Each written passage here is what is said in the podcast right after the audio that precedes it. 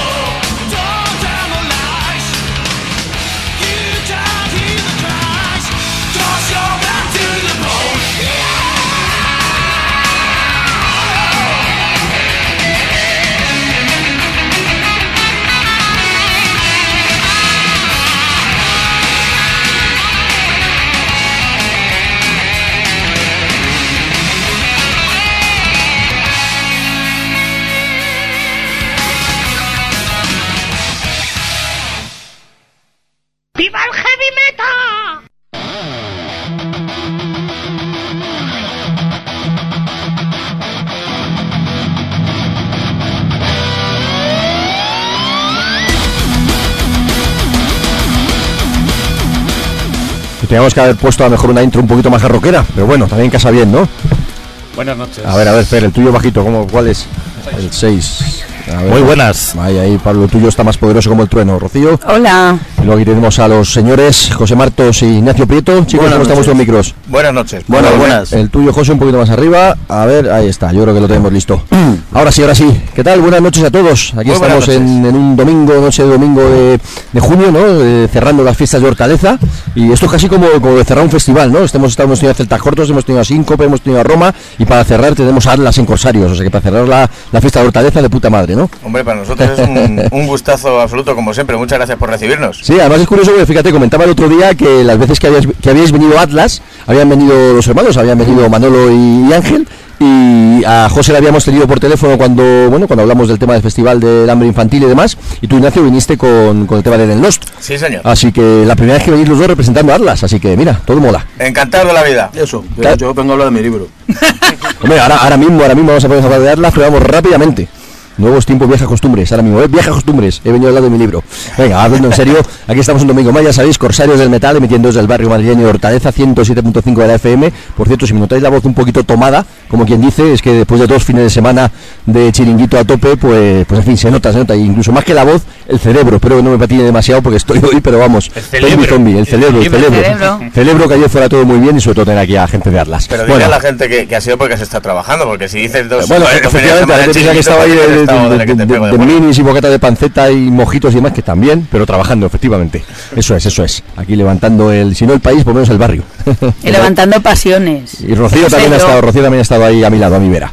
A Bueno, pues como decimos los domingos de 10 a 12 de la noche, Corsarios del Metal, ya sabéis, casi siempre en directo como nos gusta, 107.5 de la, de la FM, también tenemos ahí nuestras redes sociales, tanto de Corsarios del Metal, tres, eh, www.corsariosdelmetal.com, la página web de la emisora, www.radioenlace.org, nuestra página de red Red Hard and Heavy, por supuesto, www.redhardnheavy.com y luego Facebook, Twitter, etcétera, etcétera, etcétera. Sí, Twitter, eh, bueno, igual, Red Hard Heavy, eh, Metal Corsarios en el caso de Corsarios del Metal y, y bueno, y Facebook eh, funcionando cada vez mejor, cada vez tenemos más, más fans o más me gustas, eh, nominémoslo como, como se diga. digamos, y desde luego, pues, pues bueno, una vía que siempre comentamos de interacción y de, buen rollo y de comentarios con la gente que nos escucháis, en este caso a, eh, el programa, pero no solamente porque en Red Hard and Heavy también que nos leéis todas las semanas. Efectivamente. Bueno, y un lujazo para nosotros, ya sabéis que Atlas es una de nuestras bandas fetiche, ¿no? Ya habéis pasado por aquí, como decía, en, bueno, pues en este caso con, con Manolo y con Ángel, hoy os toca a vosotros, lo cual es un lujazo, pero sobre todo el- lo mejor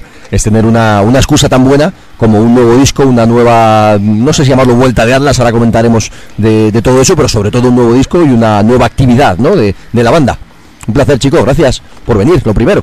Nada, gracias a vosotros, como siempre. Nosotros aquí muy bien hallados, como se suele decir, gracias y efectivamente es- es- da gusto tener una excusa como la que tenemos, que es presentar, no el libro, eso ya luego hablará José sobre ello, pero el nuevo disco del cual estamos enormemente orgullosos, el, el disco que más orgulloso nos tiene de todos los que llevamos. Pero bueno, ahora hablaremos de eso. Claro que sí. Oye, agradecerle sobre todo a Ignacio también, por supuesto, que nadie me malinterprete, pero a José, que mañana sé que se levanta muy prontito y que teníamos hablado ya hace tiempo, que ya nos dijo que, que esta vez sí que venía, que aunque tuviera mañana que madrugar y que joderse un poco, que seguro que mañana vas a tener una cara, tendrás que decirle a tus compis o a lo que sea que es por culpa nuestra, que no sea culpa de nosotros, al jefe Sí, no, que, está claro. que se rinde menos por nuestra culpa. Está claro, está claro. No, hay, que, pero- hay que echar la culpa a alguien, pero bueno, ya te pasa la factura. Vale, vale, perfecto.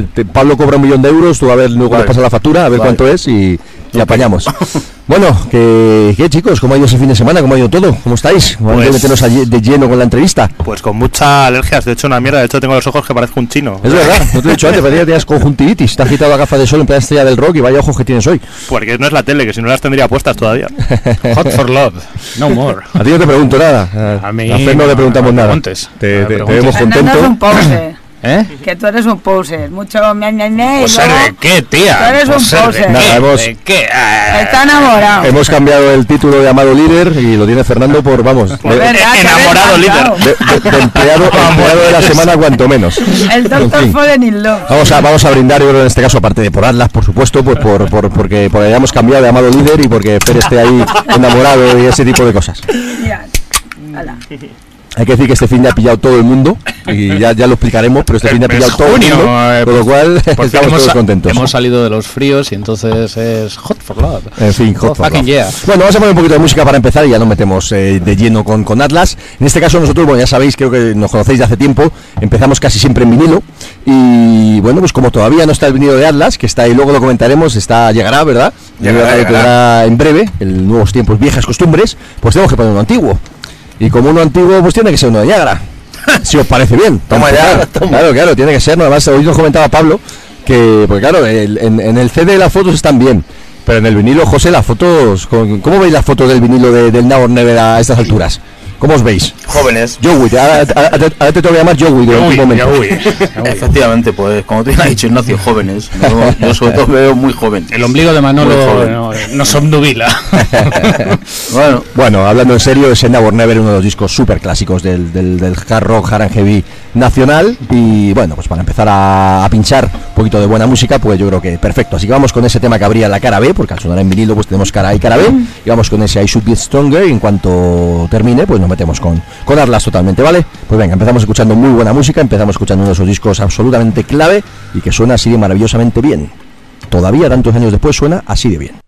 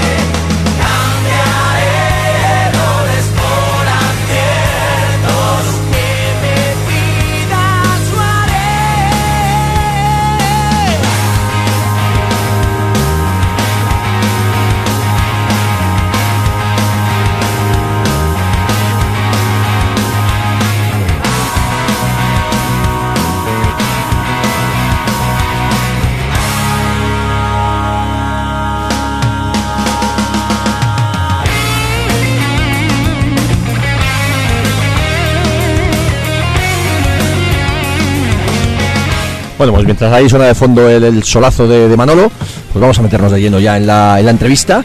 Y nada, tercer disco de Atlas, vuelta de, de la banda la- al candelero, como se suele decir. o se suele decir. Nuevos tiempos, viejas costumbres. Esto es lo que os ha tocado, me imagino, responder lo primero durante toda la entrevista que habéis ido haciendo. Y os toca otra vez. Nuevos tiempos, viejas costumbres. A mí, fíjate, cuando escuché al principio dije, hostia, esto es como lo del disco de New, el viejo signos para nuevos guerreros. Y voy a ver si no me confundo cuando diga el uno y el otro. Pero me gusta lo que significa, me gusta cómo se llama, me gusta lo que transmite sobre todo. Contadlo vosotros, qué es esto de nuevos tiempos, viejas costumbres. Que además tiene que ver con la portada, etcétera, etcétera, ¿verdad? Sí, bueno, nosotros es que en realidad siempre le damos mucha importancia eh, tanto a lo que es el lo que es la imagen de cada uno de los, de los álbumes, que tiene mucho significado respecto a nuestras influencias y lo que queremos transmitir, como los títulos, es decir, yo creo que alguna vez ya lo hemos comentado, el primer disco se llamaba Atlas porque era la presentación del grupo, entonces con, vamos, coincidimos todos en que lo suyo era justamente pues no desviar la atención, es decir, esto es Atlas, ¿no? Nada más, no queremos hacer eh, hincapié ni en de dónde viene uno, ni fulano, ni mengano. Esto es una banda que se llama Atlas y esto es la carta de presentación. El segundo disco era simplemente, pues, contra viento y marea, pues eh, el hecho de que todos sabemos, pues, que el negocio de la música, cómo ha ido evolucionando en los últimos años y que estábamos dispuestos a estar luchando y al pie del cañón, vamos, para lo que hiciese falta, pasase lo que pasase, ¿no? Hacíamos lo que nos gusta. Y este tercer disco también queríamos que tuviese un mensaje muy claro y efectivamente es en parte es un poco continuación de lo que ocurrió con el anterior. Entonces en los nuevos tiempos, eh, bueno, pues como luego comentaremos, pues una separación de varios de los miembros de Atlas y en el final de 2000 2014 nos volvimos a juntar y entonces son nuevos tiempos para la banda, es decir, eh, dentro de lo que cabe eh, es como una reunión y los nuevos tiempos porque la música ha seguido evolucionando, el, el ambiente musical, el negocio musical, pero seguimos siendo los que somos, los que empezamos y nuestras costumbres son las mismas, nos sigue gustando la misma música, seguimos teniendo las mismas influencias y lógicamente no, no vendemos humo, vendemos lo que, lo que somos y con lo que empezamos. Entonces eh, siempre nos gusta que todo tenga mucho significado, los títulos, las letras, siempre igual que el, el tema de las portadas y las imágenes. Mm. Tenemos que ver ese micro que está un poquito justito. Súbele un poquito porque ese es direccional. No sé si. Porque está el micro ese un poquito. A ver si. Así me no mejor. sé, casi vamos a tener que cambiarlo ahora. Bueno, ahora lo, ahora lo miramos a ver, que está un poquito. El tuyo creo que va mejor, José. Sí, se me Ahí, oye, ¿no? ahí, ahí, perfecto, perfecto. Además, como decía, estaba relacionado con, con la portada, ¿no? Esa portada de Fernando Nanderas, ¿no? Que vemos allá un, un robot, como se quiera llamar, un humanoide, lo que sea, con un Wallman, que tenía que ser un Wallman, con unas chapas. Ahí. Yo estaba, estaba a punto hoy de, cuando he puesto el aviso de, de ponerle una chapa de corsarios, pero he dicho, bueno, ya lo haremos por otro lado. Pero bueno, creo que está muy relacionado también el título con la portada con lo que queréis transmitir, ¿no, José? ¿Cómo es esto? ¿Cómo es la idea?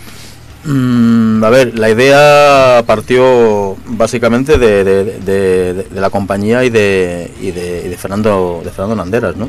Que pues en una reunión que, que mantuvimos con ellos eh, surgió esa idea de, oye, ¿qué os parece de, relacionado con el título que habéis puesto y demás, pues hacer lo, de, lo del robot? Y la verdad es que nos pareció cojonudísima.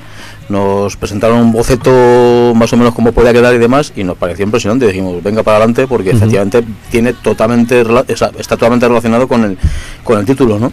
Y lo de, bueno, lo de la portada, que aparte es que hay muchos detalles, como tú bien decías, Sí. ¿no? O sea, está el, el famoso Wallman, está la famosa cassette, la que todos hemos puesto 20.000 veces y la hemos movido con un bit cuando no funcionaba. o sea, eso lo conocemos los que los que hemos, hemos, hemos vivido esa historia, ¿no? Hoy en día eso ya es más, es más difícil. Entonces, pues todo eso nos gustaba, ¿no? Incluso lo de la- la- las chapas, eh, de una de Atlas y otra de, de- del fallecido, fallecido John Lennon, ¿no? Entonces yo creo que va todo un poco en, eh, en conjunto, ¿no? Con lo que la banda pretende no descubrir, porque no vamos a descubrir nada nuevo, pero sí lo que queremos hacer es, es enfocar nuestra, nuestra música, nuestro estilo, que llevamos haciendo toda la puñetera vida, a los tiempos que corren, ¿no? O sea, es decir, creo que es totalmente factible y, y creo que estamos en, en el, en- el lugar y en el momento que hemos estado siempre. O sea, Ujú. Vamos a subir también ese micro, Fer. Pónselo también el, el- el micro de José también, que ese es el, eh, los tenemos hoy. A ver, ahí está, a ver si los, los apañamos mejor. Bien. Iba a decir también que, que, la, que esta portada, lógicamente, aunque no, no lo contáis ahora, que aunque no esté todavía, pero es una portada para que en el vinilo quede de puta madre, ¿no? Esa es la idea, sí, creemos que eso va, va a ser eh, realmente el punto fuerte de la portada, porque efectivamente es una portada que cuando nos la presentaron tenía el, el boceto, pero es que luego los detalles que ha hecho Fernando Nanderas es. nos dejan impresionados, o sea, todo, se ve perfectamente el- ¿no? la representación del cerebro, las chapas, la chupa de cuero que hemos llevado, el Walkman con la cinta escrita a boli, o sea, siempre descubres algún detalle nuevo. ¿no? En- y lógicamente en- representaba un poco lo mismo que nosotros hemos vivido en los tiempos de los vinilos, ¿no? En las grandes bandas, las grandes portas que siempre nos han gustado, de, de Jess, de Asia, de Maiden, de Judas, ¿no? Y queríamos realmente recuperar eso. Entonces estamos deseando que, que salga, pues que aproximadamente para la presentación del disco, para el 14 de octubre por ahí estará el, el vinilo. Y bueno, ya hablaremos ahora supongo a lo largo de la entrevista, pero vamos, Sí. efectivamente es como se va a poder apreciar eh, fenomenalmente bien todos los detalles y, y la calidad enorme del trabajo de Fernando. Pablo, yo creo que casi de- de- vamos a cambiar un poquito el, el- el micro Ignacio, que está, y cógete tú el de Rocío, porque me parece a mí que está... Es el 3, ¿eh? A ver, es el 3 el de Ignacio, ¿vosotros con cuál os quedáis? ¿Estáis en el...? en el- Digo Vale, porque, venga. porque como sabes que es el 3, Sí, el sí, sí, 3 sí, es sí, sí. el- Ahora lo apañas, estando en los micros. Como estamos aquí de, de fin de semana de chiringuito, ha habido aquí un poquito de desfase aquí en la radio y los tenemos un poco locos hoy a los, a los micros. Bueno, vamos a seguir comentando del disco. Eh, bueno, una, una pregunta un poquito de perogrullo, más que una pregunta, una afirmación, que el disco suena Atlas, ¿a qué coño iba a sonar, verdad? Luego ya podemos meterle los matices o las, las definiciones, o bueno, pues a mí me ha parecido quizá una, una pequeña mezcla entre los dos primeros discos, quizá el primero era más cañero o más heavy, por decirlo así, el segundo más mm, rockero o lo que fuera, pero es un disco de Atlas 100%, es lo que sabéis hacer los cuatro, lo que habéis hecho desde el principio, y con un, bueno, pequeñita mínima variación de sonido actual, por llamarlo de alguna manera, pero no deja de ser hard rock clásico de toda la vida, buenos temas, calidad instrumental de lujo y cuatro musicazos. Sí, eh, yo estoy totalmente de, acuerdo contigo. O sea, creo que es la, es la evolución eh, lógica de, de- la banda. Lo que pasa que, bueno, que digamos que en este último trabajo se ha plasmado en general los gustos de los cuatro, ¿no? Al fin y al cabo, aquí somos cuatro señores que llevamos escuchando mucha música y no solamente este tipo de, de- de estilos, sino mucho más estilos. Y pues al final se plasma esos gustos en, en- en- en muchos de los temas, ¿no? O sea, en, en el- en uno de, los- de- los cortes de- de- del álbum de Gritaremos No, pues son- te puede sonar un poco incluso a Lenin Skyner, ¿no? O sea, el rollo un, po- un poco sureño, ¿no? Por Sí. la manera de, de, de- de ese slide que, que- que ha metido eh, Manolo Arias, ¿no? Eh, el tema que está sonando ahora eh, de culpable, pues a mí siempre lo he dicho en principio, me, me- se me da un poco un toque Aeros- Aerosmith, Ujú. puede sonar un, toco, o sea, un poco bluesman eh, a los años 50, incluso puede sonar a Otis Redding, o sea, está mezclado en esa historia, ¿no? Porque eh, Ignacio también pues ha chupado también mucho, mucho, mucho de esas cosas, ¿no? Entonces, Yo creo que todo eso se, se ha aglutinado y, y- y bueno, y aunque son Atlas, porque efectivamente son Ujú. pero para mí es un trabajo que no es que se separe de la línea de la banda, pero sí da un nuevo enfoque de, lo, de los anteriores, sin, sin menospreciar, por supuesto, ninguno de, los- de los Sí, dos. porque de alguna manera esto, bueno, es, es una continuación, pero también es una nueva etapa, ¿no? Igual, nueva entre comillas, pero bueno, se continúa con el trabajo, evolución, historia de Atlas, pero bueno, se abre otro pasito, ¿no? Se da un pasito más adelante. Sí, así lo queríamos eh, representar. Entonces, eh, estoy de acuerdo con lo que decías tú. Este disco tiene mucho de mezcla de los dos primeros. Hay temas que podrían haber entrado perfectamente en el primero, hay temas que podrían haber entrado en el segundo. Y luego, como muy bien ha dicho José, ¿no? Que es lo que pensamos. Hay mm, por lo menos otros dos o, o tres temas que realmente se salen un poco de la línea que iban en esos discos, ¿no? Entonces, sí. que ha sido una evolución lógica porque han pasado varios años desde el anterior, que salió en el 2010, Ujú. y, y la verdad es que nos apetecía ofrecer algo, entre comillas, un poco distinto. La esencia está ahí, somos los que somos, la música que hacemos, pero no queríamos que... De hecho, por eso también se eligió un poco el single, el Esperaré, ¿no? Porque mucha gente dice, hombre, quizás esta otra canción, ¿no? Porque a nivel de gustos, pues para eso hay colores, ¿no? Sí.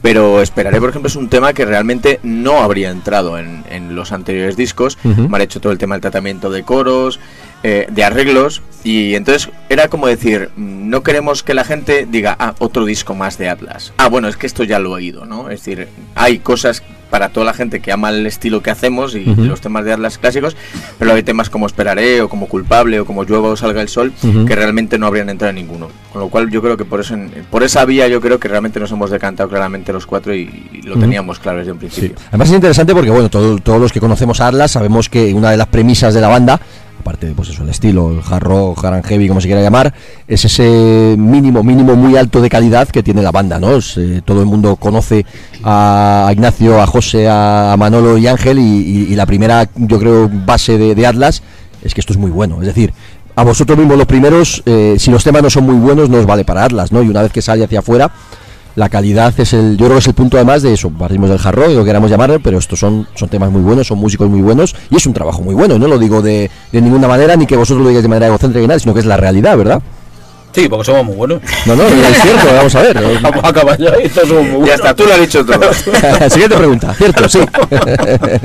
bueno, pero oye, ojo, que cierto o no, una- un mínimo de calidad, eh, mínimo alto de calidad, eh, en cualquier trabajo de Atlas tiene que tenerlo, no vale cualquier canción de hard rock y para adelante. Hombre, nosotros intentamos, lógicamente, siempre superarnos en, todo lo posible. Yo creo que es algo que, que, en primer lugar, por nosotros. Es decir, ya por, por gusto personal, ¿no? La música nos gusta, somos músicos y ponemos lo que es toda nuestra pasión. Entonces, mm, también necesitamos propios alicientes para meternos todos los días en que tenemos ensayo a ensayar y ofrecer agua a la gente. Eh, y luego lo que pasa es que es cierto que somos bastante exigentes, es decir, nosotros hacemos una primera criba de los temas que hay. Es decir, mm, llegamos y por eso cada disco tiene un número distinto de temas.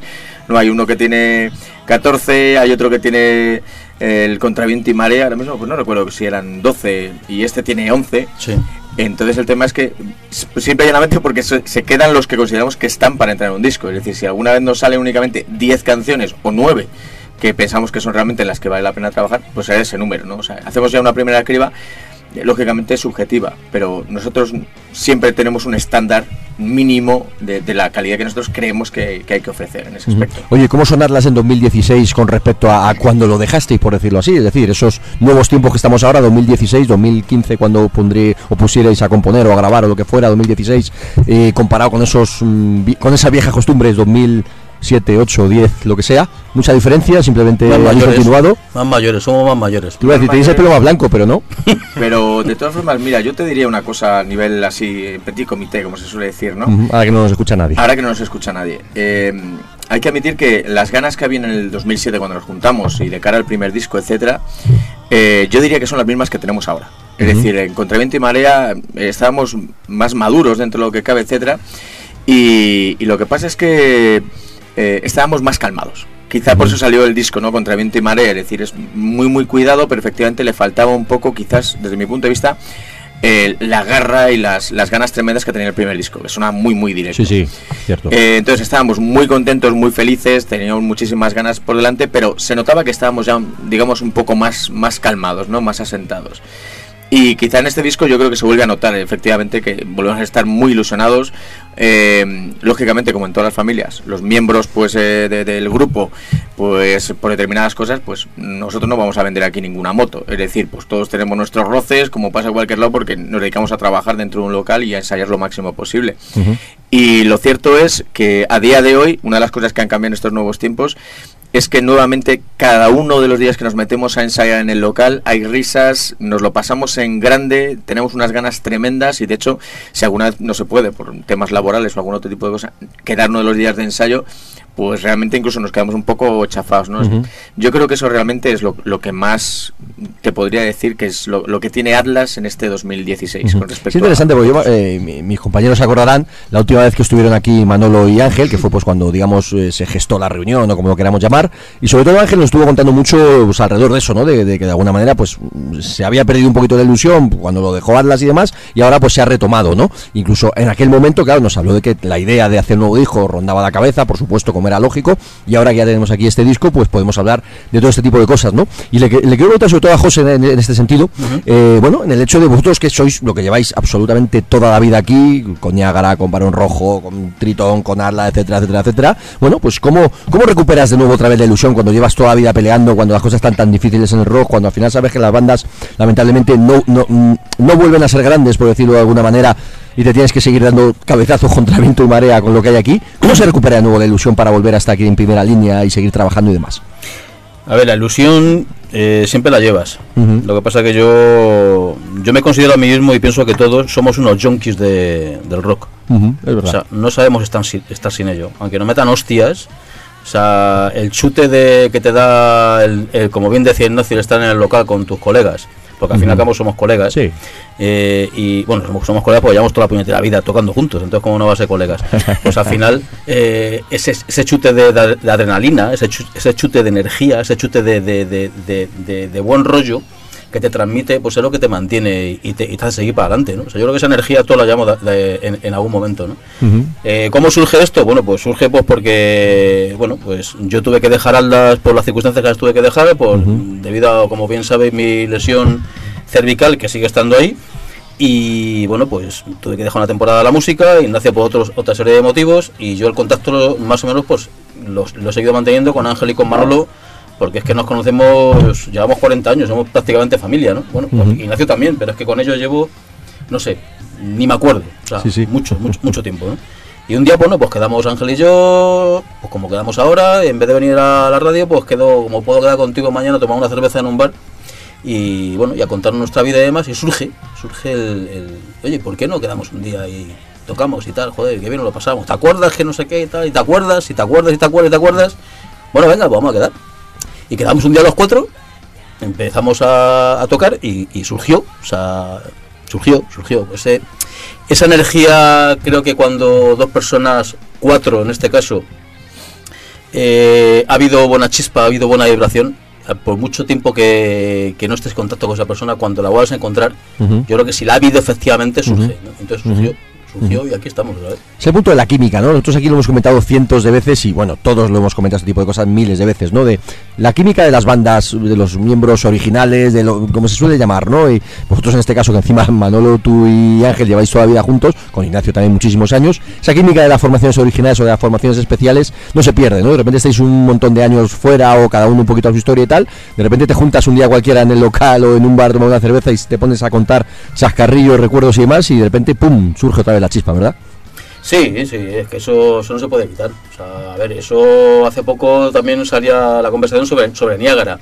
Aunque hoy en día es algo que una reunión de Niágara, por ejemplo, te va a poner, es algo Ujú. que es un poco difícil, Ujú. pero, pero bueno, a mí, pues yo, por ejemplo, a Tony Cuevas hace mucho tiempo que no le veo, pero sé que si mañana me encontrara con Tony Cuevas, pues surgiría esa historia, esas conversaciones, Ujú. lo bien que nos lo pasamos, y bueno, con Quique Castañeda sí, sí me veo más a menudo. ¿no? Entonces, bueno, lo, es lo que te voy a decir, cuando cuando gente que está trabajando en una misma historia, eh, luchando codo con codo, ¿no? como ha sido el caso nuestro de los cuatro, lo dejas por lo que sea, por circunstancias, pues no vamos a poner a, a hablar de lo que pasó ni de, bueno, se, se acabó, se rompe, pero dejas ahí un, no sé, como, como un, como un, como un impasse, ¿no? Y esas cuatro personas se vuelven a encontrar al cabo de un tiempo y vuelves a hablar, cuando no ha habido ningún mal rollo, pues es lógico que ese, eh, ese buen rollo surja y a partir de ahí pues ha surgido lo, lo que ha pasado. Lo que duraremos, pues lo que el que que decir que, que, que diga lo que duremos. De momento ganas, como bien decía Ignacio, hay muchas. Sí, y a, y a disfrutarlo todo lo que tenemos que disfrutar. Oye, vamos a comentar un, una- ahora vemos a- algún tema, ¿no? Pues sí que quería comentar otra cosa antes de meter ot- otra canción que me ha gustado, bueno, escuchando el disco, pues eso, musicalmente ya lo, lo hemos comentado, os tenemos más que más que vistos en el buen sentido, ¿no? Sabemos lo que nos íbamos a encontrar, dicho en, en el, en el mejor sentido. Me, me- me ha gustado el tema de las letras, ¿no? Por un lado, me imagino en este caso es, es cosa tuya, Ignacio. No sé Siempre, si- todas, todas las letras de los discos son mías, sí. Ujú. Me ha gustado el hecho de que, bueno, pues por un lado, pues son esas letras de Atlas que siempre habéis tenido de alguna manera, bueno, yo las he visto casi siempre positivas, motivadoras, por decirlo así, ¿no? Que luego, lógicamente, pues tienen sus, sus matices, un tema que pueda ser más nostálgico, más guerrero, más protestón, no lo sé. Pero en general sí- se sigue manteniendo, has seguido tú manteniendo para Atlas esas letras, como digo, positivas, motivadoras, con- son personales, pero también tienen su, su trasfondo, ¿no? Ese gritaremos, ¿no? Que obviamente pues es una voz genérica contra todo esto que está pasando, que, que siempre digo que a mí me gusta que los músicos os, os mojéis, igual que nos mojamos nosotros, y cada uno pues expresa su frustración, su rabia, su lo que tenga que decir a través de las letras en este caso, ¿no? Y, y bueno, pues no sé, ¿qué, qué nos cuentas en el sentido de las letras en este caso? ¿Cómo ha sido? Si hay algún patrón concreto para hacer las letras de este disco, no lo sé. Pues eh, la verdad es que el, el- el tema de letras, yo es que tanto yo como mis compañeros consideramos que es, es fundamental. Es decir, nosotros nuestra lengua materna y lo que hablamos día a día es el español y desde luego no hay ninguna otra manera mejor de comunicarse con otra persona que es por medio del lenguaje. Y entonces yo creo que es algo que debe cuidarse tanto como un solo, como una un toque de batería o lo que sea, ¿no? Todos estamos de acuerdo con ello, entonces nos gusta cuidarlas. A mí me gusta mucho. Eh, y creo que es fundamental para las bandas que cantamos en, en español, ¿no? Eh, el tema de las letras, eh, este disco es cierto que es mucho más optimista, entre comillas, es decir, sí que ha habido siempre optimismo, pero en Contra Viento y María, por ejemplo, pues había un tema como era, por ejemplo, de una vez por todas contra el maltrato, ¿no? La violencia de género, la violencia en, en general hacia las personas, que lógicamente ahí lo, es más bien algo de, de rabia, ¿no? Y de ver que es una situación que parece que está enquistada y que no hay manera de que consigamos solucionarlo, ¿no? O por ejemplo el tema que dedicamos a- al 11M, ¿no? A las víctimas. Eh, en el primer disco estaba el Imperio de la Ley, que también era muy político, en- entre comillas, y era un poco también el tema de rabia. Eh, y sin embargo en este disco está afrontado desde un punto mucho más optimista. Quizás también por lo que te digo, ¿no? Por la ilusión con la que afrontamos esta etapa. Estamos todos súper contentos, alegres, nos juntamos, nos lo pasamos genial y eso se marca. Entonces hay temas como por ejemplo Yo salga el sol, que tiene que ver con toda esta crisis económica y de valores que llevamos viviendo ya unos cuantos años, pero desde el punto de vista de que realmente vamos a salir porque sí, porque nos lo merecemos y porque realmente si tienes claras las ideas y que vas a luchar por ello, lo, lo vas a conseguir. Eh, o gritaremos, ¿no? Como este tema que está sonando ahora. Efectivamente, yo creo que mm, las bandas, yo creo que está muy bien que nos posicionemos, ¿no? En- en- de una manera o de otra, pero yo creo que el rock es contestatario, por naturaleza, y más en España. Debería serlo, al menos. No, o sea, me refiero, es- está claro que tenemos todo un punto de, de diversión, ¿no? El rock es muchísimas cosas que por eso yo creo que es por lo que nos llena a todos, ¿no? Nos ofrece mucho más que otros estilos musicales, ¿no? A cada uno es lo que le tira y a nosotros es el rock por eso, pues porque es todo un conjunto, un- al- algo realmente global de, de muchos aspectos, de imagen, de sonido, de mensaje, o sea, es algo que no me aporta otro estilo musical, yo creo que a, a los que estamos aquí. Eh, entonces, dentro de lo que cabe, una de las cosas, y más en España, es ser contestatario. El rock tiene realmente que movilizar a la gente. Es fundamental. Y lo vemos, por ejemplo, pues como cuando José organizó el concierto contra la malnutrición infantil. ¿no? Yo creo que somos un- siempre el rock ha sido una Dalí y una bandera y tenemos que seguir manteniéndolo y levantándolo. ¿no?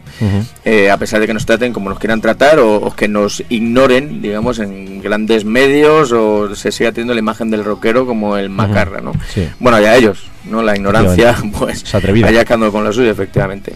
Y el tema de las letras, un poco por terminar con ello, yo siempre he trabajado más o menos, de vez en cuando sí que escribo alguna idea, ¿no? pero no la suelo terminar. No suelo escribir las letras primero y luego las meto con calzador en la música. Yo funciono de otra manera.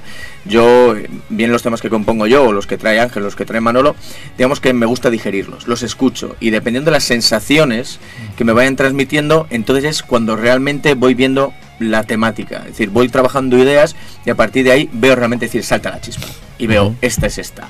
No, por ejemplo, hay un tema fuera de mí, de este último disco, de Ángel, que, que es un tema muy oscuro, es uno de los más heavies, ¿no? Que, Ujú. que, que Ángel, digamos, esa onda pues se le da fenomenalmente bien. Y realmente es que me llamó justamente el, el tema de tratar las adicciones en general, todas las adicciones que pueda haber a las drogas, a cualquier tipo de drogas, no blandas, duras, o, o adicción la que tenga cualquier persona a cualquier cosa, ¿no? A, a los videojuegos, a la televisión, etcétera. Entonces, digamos que es la música la que a mí me transmite la temática o sobre qué debería ir cada canción. Entonces, a partir de ahí es como la trabajo. Más o menos ese, ese es mi proceso de trabajo con las letras. Bueno, vamos a poner un tema. ¿Cuál, chicos? Vosotros sois los protagonistas. ¿Cuál os apetece que pongamos ahora para escucharlo? Mira, pues yo, yo diría uno que, que está, está funcionando muy muy bien con la gente.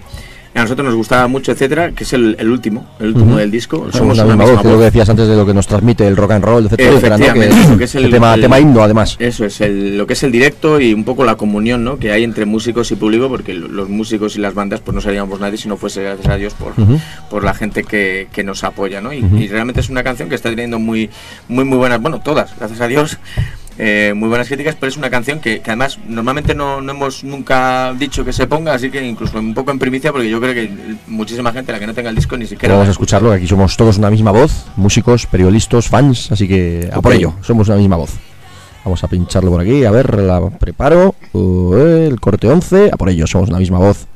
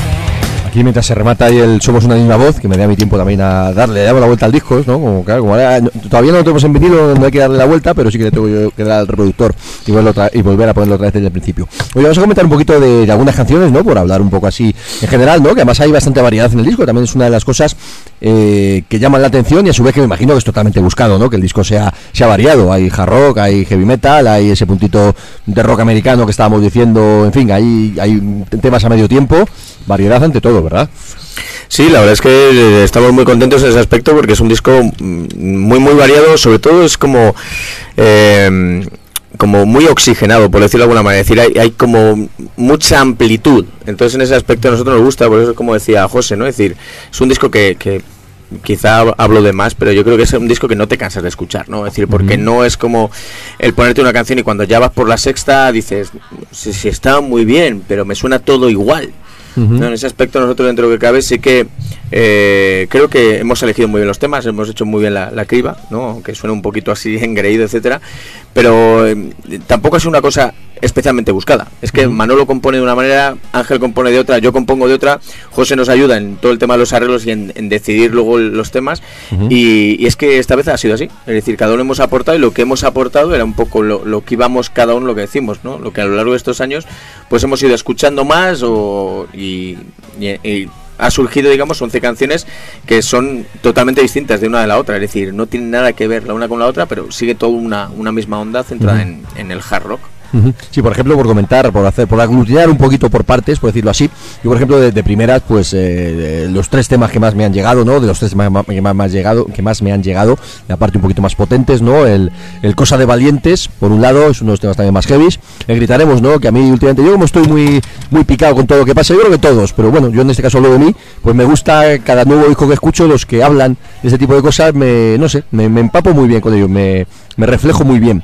Y luego el Vete al Infierno, ese es el, un tema súper heavy y muy potente, muy guerrero, ¿no? No sé, comentadme un poquito así muy por encima, al menos, de esta parte más, más potente del disco, por decirlo así.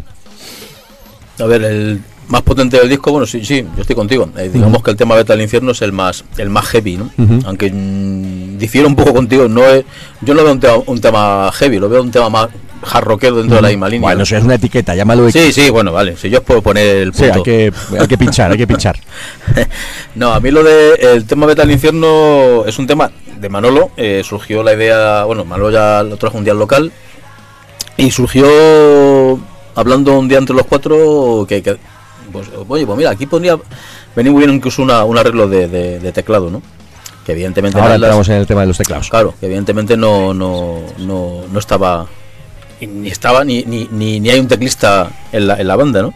Surgió la, la posibilidad de, de meter un teclista, que como bien sabes es ha sido Miguel Ángel Collado tanto en este tema como en el anterior en El Culpable, que ha hecho todos los orquestales, y la verdad es que le da un rollo muy, muy diferente, ¿no? O sea, ese, esa intro que, que ha hecho, brutal, de, de teclados, mala respuesta en el doblete de, de- guitarra y solo, a mí estoy contigo, o sea, me parece un temazo, ¿no? Está mal que lo diga, que lo diga yo, pero a mí me No, parece un temazo. está de puta madre. Eh, Va muy en la línea de, de- de temas que hemos hecho antes en los anteriores eh, álbumes, pues como el, el 2040, o sea, porque va en esa línea. Ujú. Pero claro, al, al meter una- un, un- un- unos teclados de por medio, pues le da, le da otro enfoque, le, le da otro ambiente, ¿no? Entonces, Ujú. sí, yo estoy contigo, o sea, es- Ujú. es, digamos, bueno, digamos, yo creo que es el tema más heavy. de- Sí, yo creo que sí. álbum. Oye, Nazi, ¿la letra va dedicada a alguien que nos quieras contar o, o es genérico? Es genérico, la verdad. Me, me gusta mucho tratar letras de, de manera bastante genérica, es decir, porque entiendo que muchas veces cada uno de nosotros eh, no estamos, digamos, en una burbuja. Vivimos en, en un ambiente determinado, en una sociedad determinada, ¿no? La que nos toca vivir a, a todos los que estamos aquí. Y entonces me gusta que, que toda la gente se sienta un poco identificada, ¿no? Es abrir un poco tu corazón, pero de manera que la gente también pueda, pueda involucrarse en la música. A mí es algo que me ha gustado siempre cuando he oído la música de otros grupos, ¿no? Ujú. Es decir, yo voy a Banzai, voy a tu ciudad, o yo voy a, digamos, todas las bandas con las que yo me he criado, ¿no? Pues, Niagara, o Sangre Azul, o Varón, etcétera. Y a mí me gustaba sentirme identificado. No- notar que yo era parte de lo que estaba escuchando, ¿no? Entonces, eh, es una canción, como decíamos antes, es decir, cuando vino Manolo con esa idea, ese riff tan potente, pues efectivamente me, me pidió que el mensaje fuese realmente potente. Por eso es incluso el título, ¿no? Vete al infierno, lo que hablábamos antes de las letras. Y realmente es, es una canción genérica, el tema es genérico, sobre todo la gente que, que, que le gusta meterte en problemas, mentir, luego echarte a ti la culpa, etcétera, decir, y, es- y continuamente, continuamente, y tú les perdonas y vuelves a tropezar con la misma piedra porque te la vuelven a hacer. Y entonces era ya un, un poco como grito de, de rabia, ¿no? De decir, ya, ya está bien. Pero es que yo es algo que no lo he tenido que vivir yo únicamente, sino por gente a la que quiero muchísimo a mi alrededor, ¿no? Eh, y claro, pues es que ah, yo quería soltarlo y no verme identificado solo yo, sino a, a la gente incluso pues de, de- de mi círculo más íntimo, pues que yo veía realmente mucha gente que les estaba haciendo mucho daño a base de mentir recurrentemente, además de ver que eso venía de atrás, ¿no? Es decir, por la espalda, etcétera, y cómo habían ido preparando un poco el- la puñalada. Así que bueno, yo creo que todo, todo el mundo se puede sentir ident- identificado porque por desgracia yo creo que a todos nos ha pasado alguna Sí, vez. yo creo que sí. Oye, nos decía José el tema de, de los teclados, las colaboraciones de teclado, que cuando tienes que buscar un teclista, habéis pillado uno cualquiera, ¿no? Uno malo que había, que había por ahí, ¿no? Un tal, un tal Miguel Ángel Collado, que solo el nombre ya, ya suena bien, ¿no? Ya es decir, hostia, Ñu, Niágara, Niágara digo, perdón, asfalto, Niágara no. No, Niágara no. Niágara, señor Castañeda, que no se nos enfade.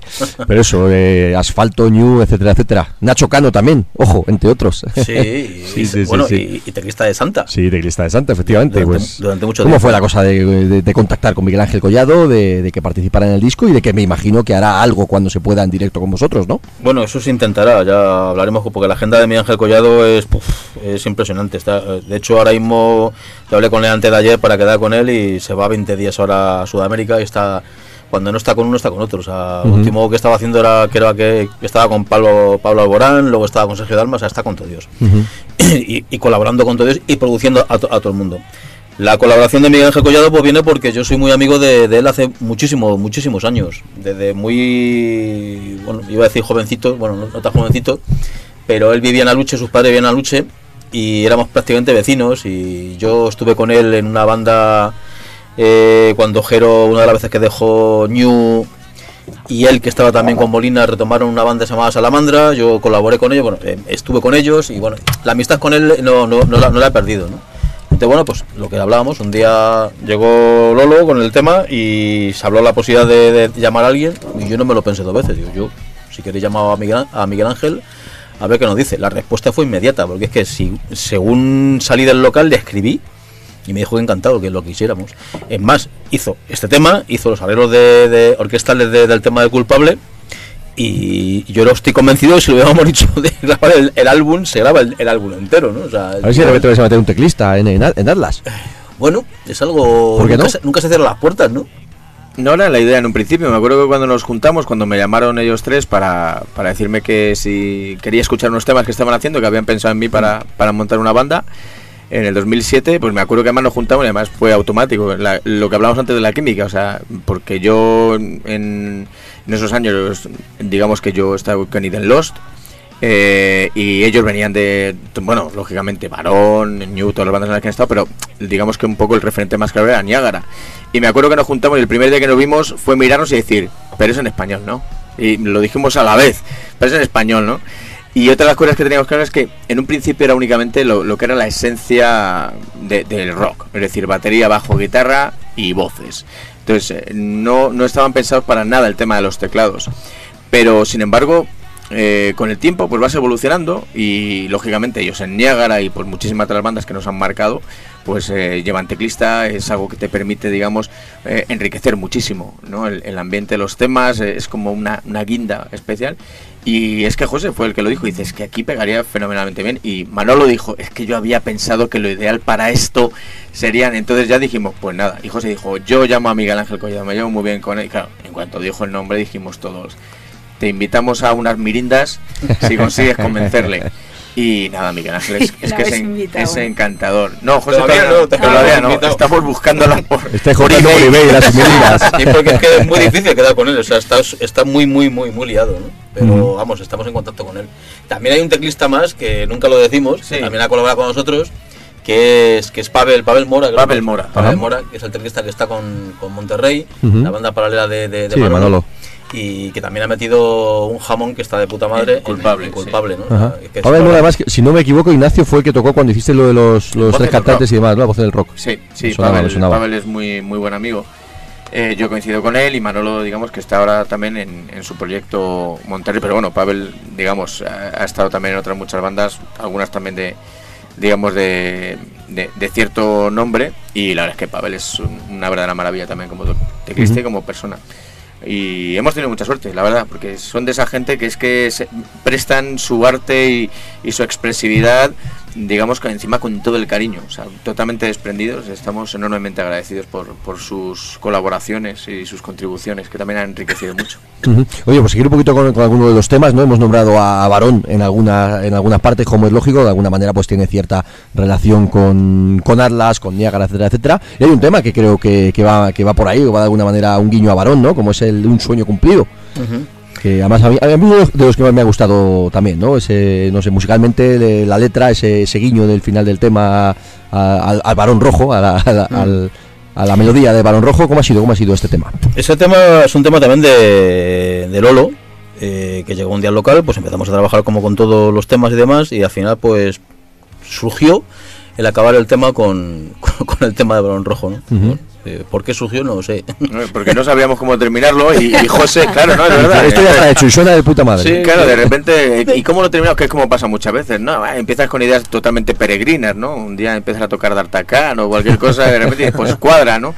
Y no sabíamos cómo terminarlo y entonces automáticamente José y Ángel, claro, ellos han sido base rítmica de balón, pues de repente por tonalidad y demás, empezó José un ritmo y dijo Ángel, aquí me engancho que esto tira por aquí y de repente es que eh, sonaba Manolo, lógicamente también, pues eh, como comprenderás que, que ha estado en muchísimas bandas y lógicamente todos somos grandes seguidores de Varón. De, de- Yo creo que Manolo ha estado en todas menos en varón. Sí, Bueno, y Gus. produjo, produjo un álbum de Varón. ¿Ves? Algo tenía que haber estado con Fue varón. productor de un álbum de Varón. Y, y se enrollaron ahí y dijimos, ¿y por qué no? Así es que sonaba fenomenalmente bien y, como un guiño, con, todo el cariño, etcétera, y lo que decíamos antes de la música. Entonces Ángel me dijo, Ignacio, me gustaría que esta canción, en la temática de la letra, y, y todo vino de ahí, simplemente una improvisación en el local, no es lo que te decía antes, un poco de la magia, la química y el, disfrutar con, con lo que haces. Ahí se liaron estos y, y de ahí surgió, y entonces Ángel me pidió que por favor que, que fuese una canción sobre, pues, sobre cumplir el sueño pues que él tenía cuando era jovencito, digamos, o cualquiera de nosotros, por estar en, en esas bandas que admiras.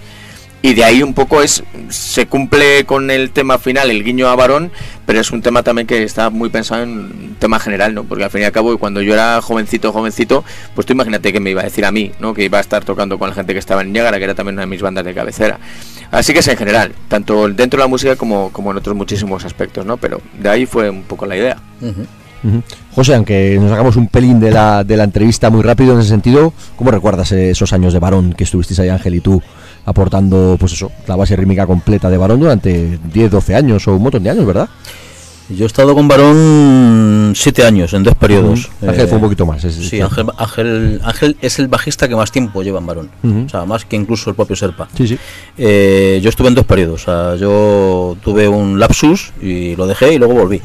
Eh, y- pero bueno, eh, musicalmente yo siempre lo he dicho. O sea, yo creo que ha sido el tope de, el tope en mi carrera musical. O sea, he aprendido mucho de los hermanos de Castro. Para mí ha sido lo más grande que he hecho musicalmente y, y le debo mucho a ellos. O sea, yo he llegado a sitios donde me han tratado como, como, como si fuera una estrella de- de- del rock que yo veía por ahí, ¿no? O sea, me han llevado en, en limusina, o sea, he flipado con muchas cosas, pero no, pero yo no me quedo con eso, ¿no? O sea, yo no me quedo- eso es parte de la de, del, del, del business de- de- de- del rock and roll, ¿no? Yo me quedo con lo que aprendes, con lo que te lleva eso. Yo cuando me llamaron, me llamó, estaba Ángel entonces con ellos y me llamaron para, para hacer una prueba con ellos, yo literalmente me acojoné.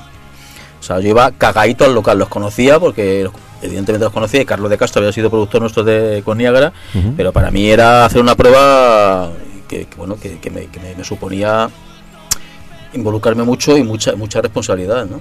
Y los años que he estado con ellos musicalmente, o sea, yo lo sigo diciendo y no me canso de decirlo, ha sido impresionante, impresionante con ellos, muy bien. Vamos a poner ese tema, el de un sueño cumplido, ya seguimos charlando. Ok. Es el corte número 6, si no me equivoco, y, en fin, calidad, calidad. Crema, a por ello.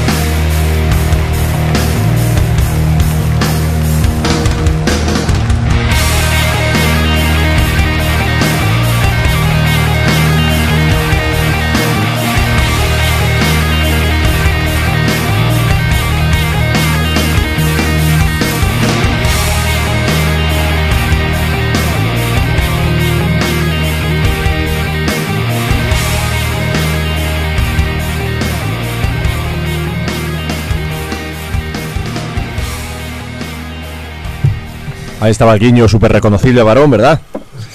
Yo creo que sí. Hola, hola, ahí, a tope. No, o muy parecido. Muy parecido, ¿eh? Nos sabía más o menos.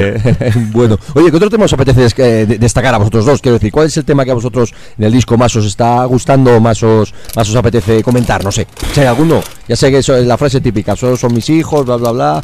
Ignacio, Moja- yo sé que tiene mojaros un uno, poquito, venga, Ignacio un tiene uno, uno en particular. A ver, Ignacio. Sí, yo el, el que entre comillas más me toca la fibra sensible es culpable. Es uno de, las- de los temas más que nada también porque va en una onda, efectivamente, como decíamos, que se sale de lo que habíamos hecho en los anteriores y luego pues porque, bueno, porque viviendo la situación que estamos viviendo en los últimos años de perder a tantísimos de nuestros ídolos dentro de, de la música, ¿no? Y que, que nos duele y que vemos que, bueno, pues que el recambio quizás a los que tenemos una cierta edad ya, pues no nos llena tanto, entre comillas, ¿no? Es, se están Tenemos yendo, una cierta pues, edad ya, dice José. ¿Qué le decimos a Ignacio? Yo no, ya estoy acostumbrado. Yo voy a ya, cierta edad, no me lleva tanto. no, no digo nada. No me lleva tanto. Para cuando a él le entren en la pirámide, a mí no me quedan muchos más años de, de vida. Perdona, que te he cortado. No, no te preocupes. No, culpable, pues eso. en- e- ese tema, pues porque se salió un poco, en- entre comillas, de lo que habíamos hecho. Es un- tiene un ambiente que a mí me, me resulta, pues, no sé, que me toca mucho la, la fibra sensible y luego, pues, el mensaje, pues también, porque es muy, muy particular, muy propio, aunque yo creo que todos nos podemos sentir identificados al respecto, ¿no? en todas las personas que admiramos, pues bueno, que pueden ser en nuestro caso pues tanto músicos como familia, ¿no? nuestros padres que tanto han luchado por sacarnos adelante y por darnos todo lo que han podido, o, o nuestras parejas, no sé, alguien a los que siempre tengamos que, que admirar de alguna manera. José, ¿tú tienes algún tema especial? Sí, sí, hay uno, vamos, eh, tengo todos, o sea, me gustan todos los temas. Como ya te dije en la, en la rueda de prensa de, de- de- de la presentación de- del álbum, eh, todos son como hijos que tú que tú has tenido, has parido, ¿no? Pero siempre te quedas con alguno que te llega más y demás. Para mí gritaremos no es el tema que a mí me ha llegado por muchas por muchas cosas, ¿no? O sea, primero porque es un tema que hace unos años mm, yo no me había imaginado que, que en Atlas esto se, se hubiera, se hubiera plasmado. ¿no? Eh, no es porque no tuviéramos ese, ese, valor de hacerlo, sino porque, bueno, pues porque no, surgió. No veía eh, hacer un guiño tipo lo que te decía antes eh, al principio de la entrevista, ¿no? tipo Lena Skyne y demás. Y segundo por el mensaje que lleva, ¿no? porque la letra que, que, que bien se ha trabajado Ignacio me parece que lleva una letra muy actual, ¿eh? muy actual en el cual pues creo que es, es- se dice muy clarito de que todos estamos hasta las narices de todos. Me da igual que sea el PP, que Podemos, que la madre que los parió todos. Yo me los cargaba a todos, hacía la guillotina con todos. A mí me gusta eso de sarta de farsantes. Sí, Me gusta, me gusta la frase. sí, Eh, es así, es así. Eh, además es que estaba buscada, hay unas cuantas frases que siempre he buscado un poco el, el tema de la sonoridad, ¿no? Y me llamaba la atención el hecho de sarta de farsantes. Entonces me gusta mucho el, el utilizar ese tipo de, de recursos, ¿no? Que me enseñaron a mí en la escuela. Uno de mis profesores de literatura, me acuerdo perfecto. Palabras rimbombantes que tengan sonido, sonido y sonoridad. Aliteración. Aliteraciones. Ahora que nosotros, eh, Farsantes. nuestro, ya casi, ya casi tenemos que decir nuestro amigo, nuestro amigo Ramoncín, que nos ha regalado el diccionario Cheli. Ahora tenía ahí para, nos decía un amigo nuestro otro día que para hacer letras, que ya tiene ahí un nuevo, pues, una nueva inspiración para leerlo y hacer letras, en fin, curiosas, ¿no? Con palabras rimbombantes, como hace Rosendo, por ejemplo, que él no lo oculta tampoco. Busca en el diccionario palabras que tengan sonoridad y que tengan su rollo y, y a partir de ahí pues va componiendo la- las frases Sí, que sean, ¿no? Y además Ramón es un tío muy muy muy metido, o sea, busca Sí. mucho ese tipo de, de, de frases y de palabras, sí, eso es verdad. Ujú. Oye, hablando de, de alguno de los otros temas, vamos a hablar también de lo, bueno, la, parte un poquito más suave del disco, ¿no? Que también tiene dos otros temas un poco ahí a medio tiempo también, que no falten ahí en, Atlas. Y, además tiene un- eh, a mí, por lo menos en estos temas un poquito más suaves, sí me, sí me, sí, veo más ese puntito más americano, más casi de crooner incluso en algún tema puntual, ¿no? El, culpable que es un poquito allá a medio tiempo también tiene ese rollito, ese principio del, del, del o salga el sol que escuchábamos aquí de fondo. No sé, ese puntito un poquito más suave de, de, de Atlas en este caso, ¿cómo, ¿cómo lo trabajáis? ¿Cómo os apetece comentarlo? Bueno, en los dos temas así, sí, más suaves, entre comillas, pues como culpable o luego salga el sol, esos son los dos temas que yo he aportado, digamos, para, para, el, para el disco. Y eh, lo cierto es que es un poco complicado decir. Es cierto que a la hora de componer, digamos, yo soy el más melódico, por decirlo de alguna manera. Eh, Manolo, digamos, es un poco más la mezcla de hard and heavy, como, como tú siempre comentas muy bien, y Ángel es el más heavy, entre comillas, a la hora de, componer, ¿no? Entonces, lógicamente, pues son los dos temas un poco más melódicos y, y yo es que creo que muchas veces la- poder transmitir un poco de, de sensibilidad a la hora de cantar, etcétera, ¿no? Remover un poco más el interior, eh, pues se hace muchas veces más y mejor eh, con cosas a lo mejor que, que van a llamar más la atención, donde está un poco todo más desnudo y es la voz en sí la que lo lleva todo y tiene que transmitir, pues bien rasgando, bien con mucha respiración y demás. No, pues, pues como hace un David Coverdale, ¿no? Es decir, a mí David Coverdale, sinceramente, más que con los agudos, que sí, que me gustan mucho y tal, pero es algo puntual, pero esos temas que él canta cuando está, digamos, sus tonalidades graves, yo creo Esa que voz eso es- cálida bluesy que tiene. uf, bueno, es que eso es que es uno de los grandes maestros, ¿no? Entre comillas.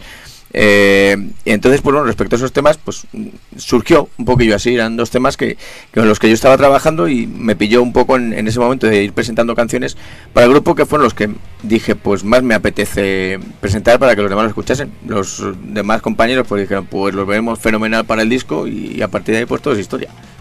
Ujú. Hablábamos antes un poquito, en que, bueno, lo, hemos comentado, pero por darle un poquito más de, cancha también, un tema que yo creo que es importante, que es el, el Somos una misma voz, ¿no? Que ese, ese tema himno, que me imagino que además os va a servir, no sé si para cerrar los conciertos, pero sí para un momento álgido del show. A mí me recordaba, fíjate, aunque la letra quizás vaya por otro lado, pero a mí me recordaba, nosotros somos la revolución, ¿no? Creo que tiene ese puntito de épico, hímnico, no sé. Creo que es uno de los temas, para mí al menos, de los, de los más importantes del disco, en el sentido también de que se va a convertir en un clásico seguro.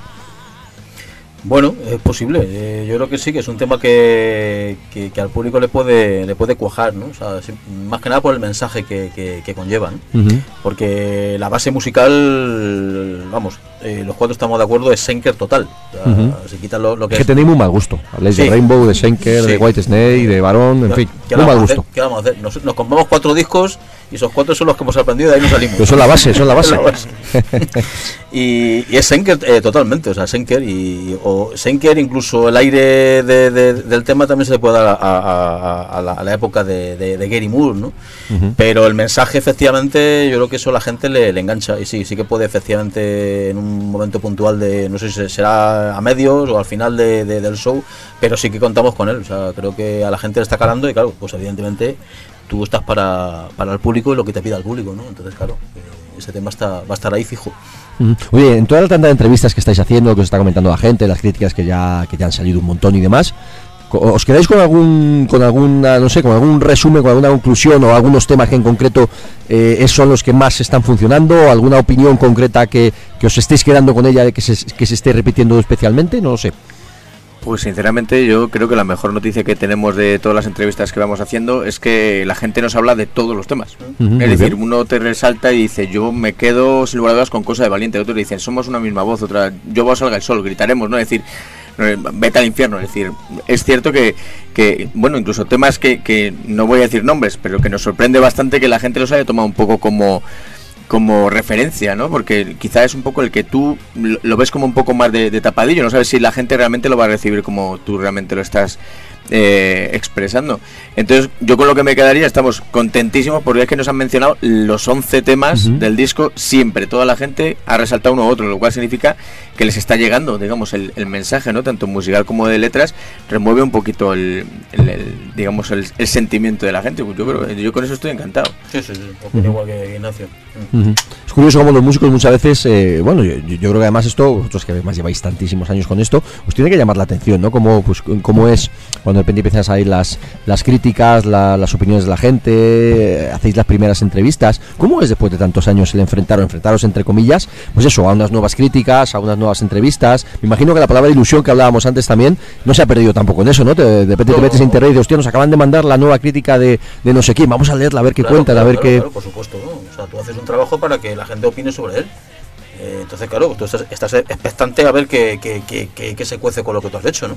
Porque tú puedes ser una persona que, aunque lleve muchos años en esto, puede estar rotundamente equivocado. A lo mejor has, has parido un truño que no se lo come nadie y tú te estás convencido, porque ha pasado, eh, de, que, de que es el mejor trabajo que has hecho.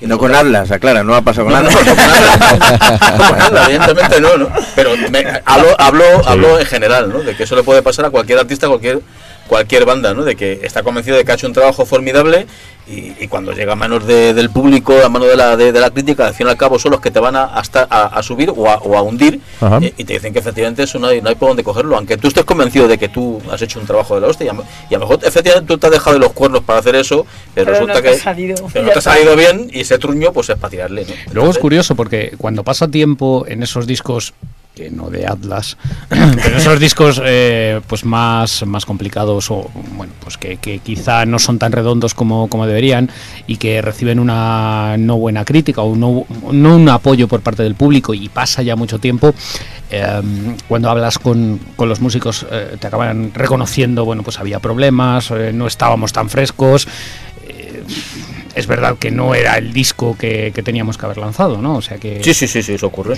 Eso ocurre. Eso, y también ocurre al revés. O sea, también hay veces que, que, que la prensa o la crítica, el público en general, ha puesto a caer de un burro un, un álbum de, de, de, de- de un artista y a cabo de los años se ha reconocido su valía, ¿no? Eh, porque Eso cuando los siguientes son peores y peores y peores. también, también, también es posible, también es posible, ¿no? También es posible. No, porque quizá fue el inicio, es, es cierto, ¿no? Es decir, porque a lo mejor luego lo que han ido ofreciendo no, no tiene una calidad, pero también porque a lo mejor era el principio, la, digamos que la gente no estaba preparada, entre comillas, ¿no? Y lo digo yo también como, como audiencia o como oyente. Mira, ayuda con el turbo, ¿sabes? Que- Efectivamente, un cambio, un cambio de línea, ¿no? Entre comillas, o, o incluso a Queen. Es que ahora vemos todos los discos. discazo, ¿eh? No, no, y Claro, a mí, claro. pero vamos que Pero grandes fue bandas, o- impactante, dices, claro, ¿esto qué es? de ¿sabes? repente- Pero- el, Pero que load de. Metallica que por aquel entonces se Bueno. despellejó y ahora no se, no se ve tan mal. Pero de, toda- de Del Lulu mejor no hablamos, di- pero del load se entiende ahora mejor. dices del load. Yo no, no lo hemos comentado aquí en, en la radio alguna vez. Yo Sí, recuerdo ¿verdad? cuando, cuando salió el Raid de Lightning. eh, escuché al, al que era en su momento propietario de discos Melocotón, que, que, bueno, pues por desgracia cerró aquella tienda mítica, despellejar a Metallica a unos niveles de decir estos tíos no van a llegar a nada, lo único que hacen son ruido y bueno, y esto le gusta a cuatro adolescentes. El rey de Lightning, ¿no? Eh, Sí, que, que bueno, que a día de hoy, pues evidentemente los siguientes fueron bastante peores, ¿no? Y, y bueno, pues- Y la tienda cerró. ¿no? y la tienda cerró.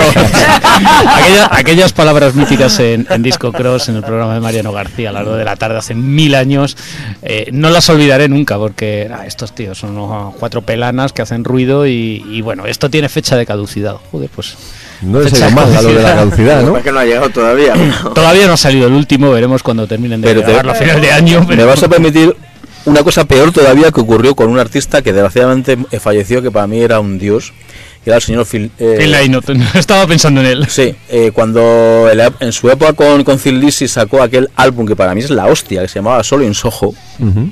que no tiene nada que ver con la carrera de, de Lizzy. Claro, salió en un momento en que todo el mundo estaba acostumbrado a, a escucharle pues con un, con un determinado eh, hard rock eh, melódico como hacían eh, eh, eh, la- él con, con su banda, y lo que hizo es totalmente un, un vuelco total de género y la prensa le puso a caer de un burro. Yo ese disco lo tuve. Yo, además, siempre dije que era una obra maestra que había hecho ese tío, que no tiene nada que ver con, con- con el estilo musical de Lizzy. Y a día de hoy lo sigo diciendo, y es más, la prensa a día de hoy dice que es uno de los mejores trabajos que hizo este tío en solitario. Es curioso. Ujú. Aquí tenemos pendiente, yo creo que a la- alguna vez hemos hecho un especial similar, pero creo que no hemos llegado a hacer el especial completo que hemos planteado muchas veces de eso, de discos, mm, ¿cómo decirlo? Discos infravalorados, o discos denostados, en fin. Se nos queda ahí pendiente para, para otro día, lo haremos, lo haremos. Hay discos obviamente que están común- comúnmente reconocidos como una puta mierda Sí, sí. y otros que se han denostado y que El, años el después... penúltimo de los Maiden, por ejemplo. Eh, sí, yo estoy, estoy- de. Hay menos, Rocío, menos Rocío que la defensora ultranza, el resto el penúltimo más de los críticos. Maiden, Rocío, no. Sí, no, pues eso, ¿no? Esos discos que, que en su momento cuando salieron fueron bastante denostados o fueron poco valorados y años después pues se han Sí, sí, sí, se, sí. se les ha cogido o, o se les ha cogido la valía de otra manera, Sí, ¿no? sí, en fin, ya digo a la gente que perdonarme hoy que mi cerebro va despacito, hoy las palabras no me salen eh, fluidas como otra vez porque estoy en, en las últimas, pero bueno, llegaremos a las 12, llegaremos a las 12 intentando hacer la entrevista correctamente. Bueno, hablando en serio, ahora me imagino que hay que empezar a tocar, ¿verdad? Ya tenéis ese mono de escenario, esas ganas de... Mono siempre hay. O sea, Por eso, sí, por eso, contarnos al, música, o sea, al respecto. Ahora tenemos la fecha de Madrid, el tema del Moral Rock, en fin, contarnos más o menos qué es lo que tenéis así pronto, qué, qué idea hay a nivel de tocar. Lo más pronto ahora mismo es el Leyendas, que es el día 12 o 13 de... 12 de agosto. Estamos en el, el Porque día esas 12. leyendas que, en fin, Doce. hablas en el leyendas, tenéis que estar. Sí, aunque el último Leyenda yo particularmente tengo una, una mala experiencia, pero bueno... Pero eh, tienes que quitar la espinita, José. Sí, sí, bueno, las pinitas, las pinitas me las quité y ahí se quedó. Eh, bueno. Pero no, no, eh, para mí que Atlas vuelva a leyendas, pues es- me parece un puntazo lo que es el, el festival eh, con, con, con- con mayúsculas de que, que hay últimamente en este país, ¿no?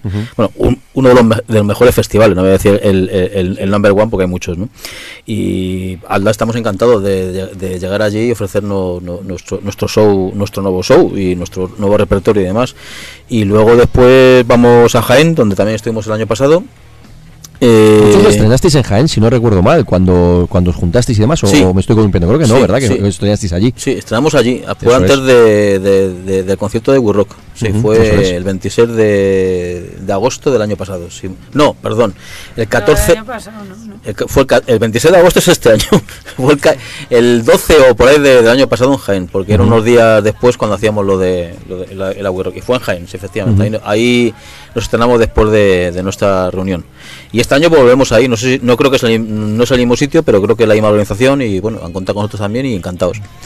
Eh, luego tenemos en Moral Zarzal, eh, no me acuerdo muy bien cómo se llama el festival. Moral Rock. Moral Rock. Moral Rock. Con la Y gente luego de Saratoga después- y de Lujuria. Efecti- con Lujuria. El 30 de septiembre. Cartelazo y con más bandas. Y con eh, Red Haran Heavy por ahí metidos también. Que va a estar bien aquello. Bueno, pues estupendo. Entonces, genial. Estupendo. Y luego ya pues el 14 de, de octubre es cuando haremos la presentación en, en Changó, que ya están las entradas a la venta, esto hay que decirlo. Eh, tanto las físicas en San Record como la otra tienda que no me acuerdo la La. Caixa. Es- Eso. Ah, que pensaba que era de Discos, ¿no? No. Y luego online en Tiquetea y en San Record. Esta última lo. En Entradium. en- perdón, en Entradium San Record. En Entradium, que es sin gastos de, de- de gestión. La presentación en Madrid, como siempre decimos, todos los conceptos son importantes, leyendas, Moral Rock, Jaén, etcétera, etcétera. Pero bueno, la presentación en Madrid es la presentación en Madrid. Claro, hombre, queda será- mucho, aún queda, bueno, mucho. Ya no queda tanto, que no. en octubre, bueno, quedan tres meses, Sí, como se dice, ¿no? rápido todo. Pero bueno, lo, demás, lo demás son simple y llanamente aperitivos. Ten en cuenta que son festivales, es decir, entonces eh, van a ser repertorios de entre 40 y 45 Claro. minutos. la, la presentación en Madrid va a ser dos horas, dos horas mm, bien pasadas, entre comillas, probablemente, en donde van a hacer un repaso de lo que son todos los, discos y de este último, pues si no todos los temas, pero la, la inmensa mayoría lógicamente van a estar incluidos, ¿no? Y bueno, esperamos que haya sorpresas y ofrecer a la gente realmente lo, lo que lo que tiene que ser un directo, que es un show, ¿no? Tienes que conseguir a Miguel Ángel Collado que se suba ahí con vosotros, hombre. Estamos en Madrid. ello. Estamos en ello. Habrá que regalarle un jamón y algo de eso. o- Un jamón que no un jamón, no, el jamón lo pone él. El jamón lo pone un él, jamón. sí, no, no un jamón, Bien. un jamón. Ojalá, ojalá, y podamos contar con él. O sea, yo creo que él le estará encantado. Yo estoy convencido de que no va a poner ninguna pega, pero claro, todo depende Sí, de, le de- tiene que cuadrar la fecha y que claro, de tenga los libre. que él tenga. Y pues evidentemente Efectivamente. contar con ello. claro. Oye, hablamos de la presentación en Madrid, que bueno, pues ya hablaremos más adelante cuando, cuando sea, que obviamente es la fecha importante, pero está claro que la presentación en Madrid del año pasado de We Rock fue un concepto muy especial de la carrera de Atlas, ¿no? Porque bueno, pues os, os reuníais, volvíais, era un poco una nueva presentación en sociedad y aquello estuvo hasta arriba, ¿no? Y me imagino para vosotros fue un, un empujón, ¿no? Una, un, en fin, un, como se quiera llamar, una- un golpe de- de- de moral, de, de ánimo, de ilusión, no sé, ¿cómo fue aquello? ¿Cómo lo recordáis? Pues como algo realmente, como si hubiese sido un sueño, como poníamos pocos días después en, en las redes sociales, ¿no? Nuestra página de Facebook, que todavía no, no habíamos conseguido volver a, tocar tierra, porque nos sorprendió muchísimo la reacción de, la gente, ¿no? Que, la We Rock se, se llenase hasta los topes y, con la gente tan entregada. eh, después de, los años que, no estábamos juntos y que Atlas pues había dejado de, de funcionar en, digamos en eh, al, al primer nivel no Eh, nos sorprendió muchísimo no esperábamos esa esa acogida esa reacción con lo cual pues efectivamente uno de los momentos más especiales de, de nuestras carreras no solo como Atlas sino como músico no que la gente te reconozca de, de esa manera la, música que haces. Y, y la verdad es que pues esperamos que, que dentro de lo que cabe somos eh, personas que tenemos los pies en el suelo, ya si lo volvemos a tener en el suelo, y bueno, sabemos que es algo muy difícil de conseguir, ¿no? Hacemos un estilo musical, digamos, que, que entre comillas no es de los más mayoritarios o del que tenga más, más seguidores, y lo que nos gustaría es que la gente, pues eh, efectivamente en Chango va a ser un show muy, muy especial, y que vuelva a responder así y a ser posible pues la sala es más grande con lo cual esperamos que la gente sepa que además ahora pueden venir menores etcétera y, y, y que respondan y pues que todos pasemos una fiesta increíble que va a ser realmente el concierto por, por excelencia eh, a día de hoy de todos los que hay. Lógicamente todos los demás son importantes pero son festivales son 40 Ujú. 45 minutos donde lo daremos todo nos, nos soltaremos ahí las melenas que los cuatro seguimos teniendo y, y Madrid sin embargo pues bueno es que es, es casa no es como Ujú. cuando Maiden toca en Londres o cuando Bon Jovi toca en New Jersey o uf, todo ese tipo de cosas no es algo muy especial, son sensaciones que son difíciles de describir si no estás allí, así que el que se lo pierda, pues, pues peor para ellos. Ujú. Cuatro pelazos, yo siempre decía lo mismo, ¿no? Que ¿Cuántas bandas clásicas mantienen ahora cuatro pelazos, no? Bueno, algunos más que otros, cuidado. Bueno, José, vamos a ver. José. Cuatro pelazos. Ah, pelazo. Bueno, bueno. Siempre está ahí el cabrón, cabrón, entre comillas, de Manolo, que tiene, el- yo creo que está el Molina y Manolo Arias, ¿no? Tienen los dos ahí, los, los- esos sí que son los pelazos. Y Ángel. Bueno, Ángel. bueno, ojo, Ángel, claro, claro. Yo creo que Eh, ese- Ángel es el- yo creo que es el que más. lo- los Arias y el Molina. Es el Molina. El, otro día yo vi al Molina que no tenía ya el pelo como. Bueno, eh, eh, bueno. Ahora vamos a, vamos a discutir de elementos capilares. Sí, efectivamente. bueno, vamos a poner un tema y ya casi rematamos. Que más a José le, se tiene que ir ya para casa a dormir, que si no, mañana, madre mía, nos va a echar la culpa, pero ya va, va a rezar en arameo. En fin, ¿qué tema ponemos para, para cerrar esta parte de la entrevista y despedimos a José? Gritaremos, ¿no? Va, pues sí, sí. Ese. Sí, Gritaremos, Venga, ¿no? Vamos a buscar el, el gritaremos, gritaremos no. Y, y nada, pues despedimos a José como, como se merece. Bueno, José, que muchísimas gracias. Un Gracias a vosotros. Rematamos con, con Ignacio, pero un gracias. honor. Muchas gracias. El honor es mío y ya sabéis que encantado de, de estar ahí con vosotros. Siempre. La próxima vez intentaremos grabar a una hora más, más adecuada para que pueda Sí, estar con yo que ya estoy muy mayor y a las 6 de la tarde me viene de puta madre. A las 8 ya estoy con las zapatillas y a las 9 me acuesto. Los pantuflos. Bueno, pues lo dicho, gritaremos no y José, muchísimas gracias. A vosotros. Aquí lo tenemos, a por ello.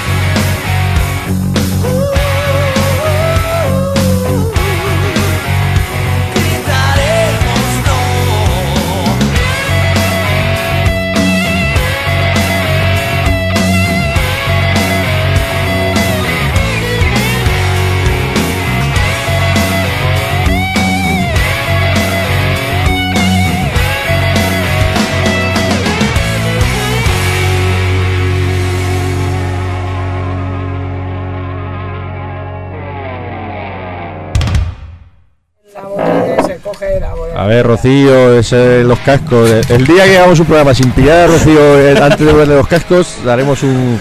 Yo me, yo me autoinculpo también, ¿eh? Yo Sí. estaba bueno, por cierto, no hemos saludado a Juanma, que ha venido hace un ratito y la gente está diciendo, ah, ha venido el Punky. No, Juanma el de Bilbo. Nuestro amigo fan de Scorpion hasta la muerte. He tardado, pero he llegado al final. Has llegado, llegado al final, ¿no? ¿Qué tal, Juanma? Tú no vienes aquí en el estudio con nosotros, yo creo. No es la primera vez, es la primera vez que me doy vuelta por esta emisora. ¿Qué te parece? Por lo menos la dentro. conozco ya. ¿Cómo se ve? ¿Lo que hablamos por fuera es más o menos lo que se refleja lo que estás viendo aquí o qué? Añoro mis muchos tiempos de radio allí arriba. Sí. Hace ya mucho tiempo, ¿eh? Yo también tenía pelo largo en aquel momento. bueno, perfecto. Bueno, se nos ha ido ya José, que como decíamos tiene que levantarse muy, muy pronto, así que le agradecemos muchísimo que haya estado este ratito con nosotros y rematamos con, con Ignacio. Ignacio, te has dejado solo. No hay, no hay miedo. No hay miedo ninguno, ¿no? No hay temor. Bueno, perfecto. Oye, yo te quería preguntar, aprovechando que ahora que en este caso te has quedado solo, te has quedado solo entre comillas, eh, ¿cómo es? ¿Cómo es el, el- el trabajar con esta, con estos monstruos, no monstruos, incluido tú en los cuatro monstruos, pero cómo es trabajar con estos tres veteranos? Pues la verdad es que eh, yo lo cierto es que tuve la, la enorme suerte a mediados de los 90 de, de empezar a trabajar con Manolo. Es decir, eh, justo después de la etapa de Niágara con, con José Antonio, con Manzano, que hicieron el discazo, el, el Tres, 3, ¿no? sí. Bueno, todos sus discos son Lo tengo por aquí. la releche, ¿no? Pero bueno, y tú fíjate, encima con Manzano, ¿no? Otro de los grandes eh, referencias o cantantes de este país. Eh, yo tuve la posibilidad de, de- de trabajar con Manolo en unas demos. eh, incluso estuvimos ensayando y preparando un, un par de giras, una que había posibilidades de hacer por Rusia y otra por el Reino Unido, que al final por desgracia no salieron. Y luego tuve un par de ensayos con, con Niágara, es decir, con Ángel, con, con Ricky, con José y con Manolo. Lo que pasa es que fue justo ese momento en el que ya se ofrecieron a- tanto a José como a Ángel entrar en varón y, lógicamente pues de- decidieron que preferían primar esa vía. Entonces yo ya había trabajado con ellos y realmente es que son, son gente, pues, eh, digamos, eh, muy profesionales, saben exactamente que cuando se está en la música se está en la música, pero luego son personas, digamos, perfectamente accesibles, eh, con los pies en el suelo, etcétera. Es decir, o sea, no, no me parecen en ningún momento nada, ni estrellas, ni, ni de ninguna otra manera, ¿no? Y bueno, mantuvimos ahí un contacto, ya te digo, en 2007 me, me llamaron, y porque eh, más o menos todos en este mundillo nos vamos conociendo, nos vamos siguiendo, de, ¿no? Ujú. y, y- y ves si te gusta la línea que lleva cada uno. Y en el 2007 cuando me llamaron, pues eh, recuerdo que, que, eh, dije, pues yo encantado, es decir, sin ningún tipo de compromiso ni nada, ¿no? Eh, a ver un poco, ya te digo, porque yo sabía que en ese momento yo si hacía una historia quería hacerla en español y digo, esto no sé qué es lo que tendrán en mente, un poco hablado así por teléfono, pero fue meterme en el local que tenían ellos y, y me tocaron seis canciones, eran seis canciones que en las que ellos tenían instrumentalmente compuestas. Y en cuanto terminado de tocar las seis canciones, estaba ahí sentado en una sillita, yo muy modosito, muy tranquilo. Y, y yo le dije, pues esto me parece la hostia. O sea, pero así de simple, digo, yo estaría encantado, ¿no? Entonces eh, yo dije, yo me ofrezco a, os preparo unas cuantas melodías para los temas y, y si os gusta, pues tiramos para adelante. Y digamos, les llevé un par de melodías eh, de dos de los temas y dijeron, pues esto es exactamente lo que buscamos. Y desde el primer momento, pues es que hubo eso, hubo una química, hubo un entendimiento total y lo que te digo, son personas totalmente accesibles, son músicos con una experiencia, siempre te, te ayudan a, a aprender, ¿no? Y oyes chascarrillos y demás, porque a mí me, me encantaría, ¿no? Poder, poder vivir en algún momento, ¿no? Como esas giras que ellos hicieron por ahí por, por el Reino Unido, ¿no? Y eh, todo ese tipo de cosas, pero lo cierto es que, no, no sé, es que somos como eso, como colegas, sin ningún otro tipo de problema, ¿no? Ya son muchos años trabajando juntos, pero siempre lo han sido, siempre han sido personas muy normales, músicos que tenían claro qué es lo que querían, pero con los pies en el suelo y, y ofreciendo, abriendo un poquillo pues lo, lo que llevan dentro, ¿no? Su corazón. Ujú. Oye, quizás seguimos un poquito de esto, pero siguiendo lo que estás comentando, eh, qué pena que lamentablemente en estos tiempos pues eh, no podamos vivir esas giras por Reino Unido, o ese, no sé, ese dar ese puntito hacia esa primera división que ellos han podido vivir con sus respectivas bandas, incluso el momento de Niágara, etcétera, etcétera, y que lamentablemente pues ahora tú sabes que tienes un gran producto entre manos, sabes que eres una banda que funciona musicalmente en directo, etcétera, etcétera, de puta madre, buenas críticas, bla, bla, bla, pero luego lamentablemente la situación pues es la que es, es decir, bien, lo haces de puta madre, haces lo que se pueda, pero ya está, no hay más, lamentablemente. ¿Cómo se lleva un poquito esto, no? Cuando sabes que tienes el producto entre manos perfecto, pero que no hay casi posibilidad de dar ese, ese pasito hacia primera división. Pues estoy sincero- siendo muy duro, ojo, no lo sé. No, sinceramente, ¿sabes qué es lo que pasa? Que como todos estamos muy metidos en, en- en saber exactamente cómo... no- es decir, no hemos nacido ayer. Yo es que el, el verano pasado, hace 25 años que me subí a un escenario también por primera vez, ¿no? Entre comillas. Entonces yo he vivido toda la evolución de- desde finales de los 80 hasta la actualidad. Con lo cual, en realidad, es, simple y llanamente es que es algo que no te planteas. Sabes el momento en el que estás viviendo y entonces no es echar la vista atrás o adelante y decir, qué pena y que... No, no, al contrario, ¿qué es lo que hay? Vamos a por ello, ¿no? Y con todas la- las de la ley, con todo nuestro eh, cabezonería y, y no hay más. Y además es que nunca se sabe, ¿no? Es decir, no, lamentarse no sirve absolutamente para nada. Es decir, yo gracias a Dios he vivido muchísimas cosas en, en- a lo largo de los años. Yo creo que, como pude leer hace bastantes años en, en un disco de Helix, que es una de mis bandas fetiche, bandas favoritas, eh, cuando murió Paul Hackman, el, el guitarrista fundador, junto con Brian Bolmer, sinceramente, o sea, lo- la carta que Brian Bulmer le escribió a Paul Hackman, que está en el It's a Business Doing Pleasure, ese disco que en realidad iba a ser un disco en solitario.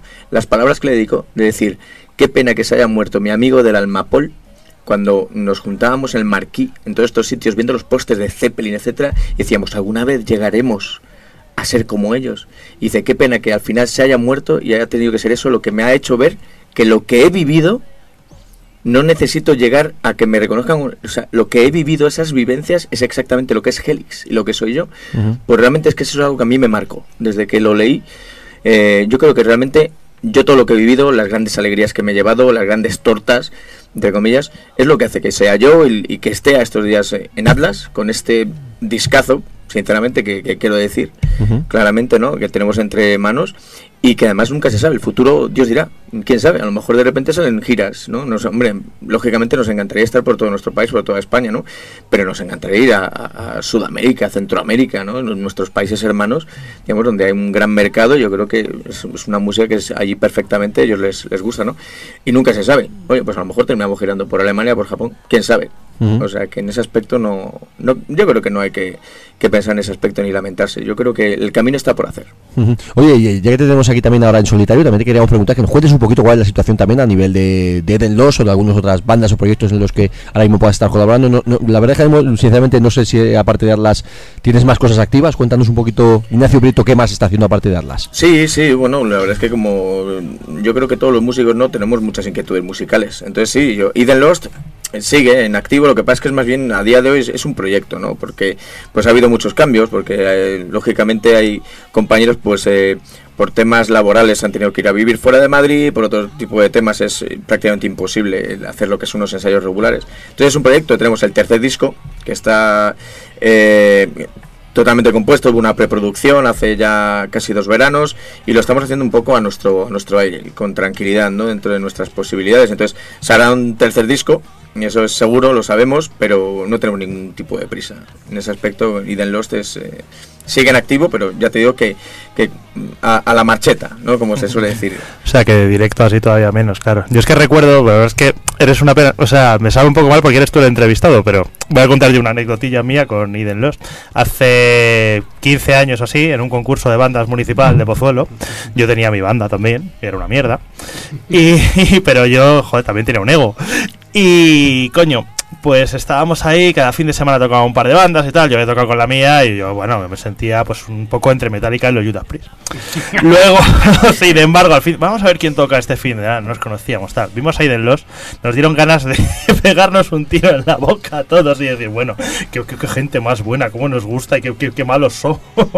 La verdad es que esa es la sensación que producíais, así lo tengo que, lo tengo que decir. Bueno, me refiero, yo esa sensación la hemos tenido todos, ¿no? O sea, a mí me ha pasado y a mí todavía a día de hoy me pasa. Cuando veo algunas bandas en directo, te aseguro que me dan ganas de irme a mi casa y decir, me voy a poner a currar, me voy a poner a currar, aquí hay que, aquí hay que ponerse las pilas, entre comillas.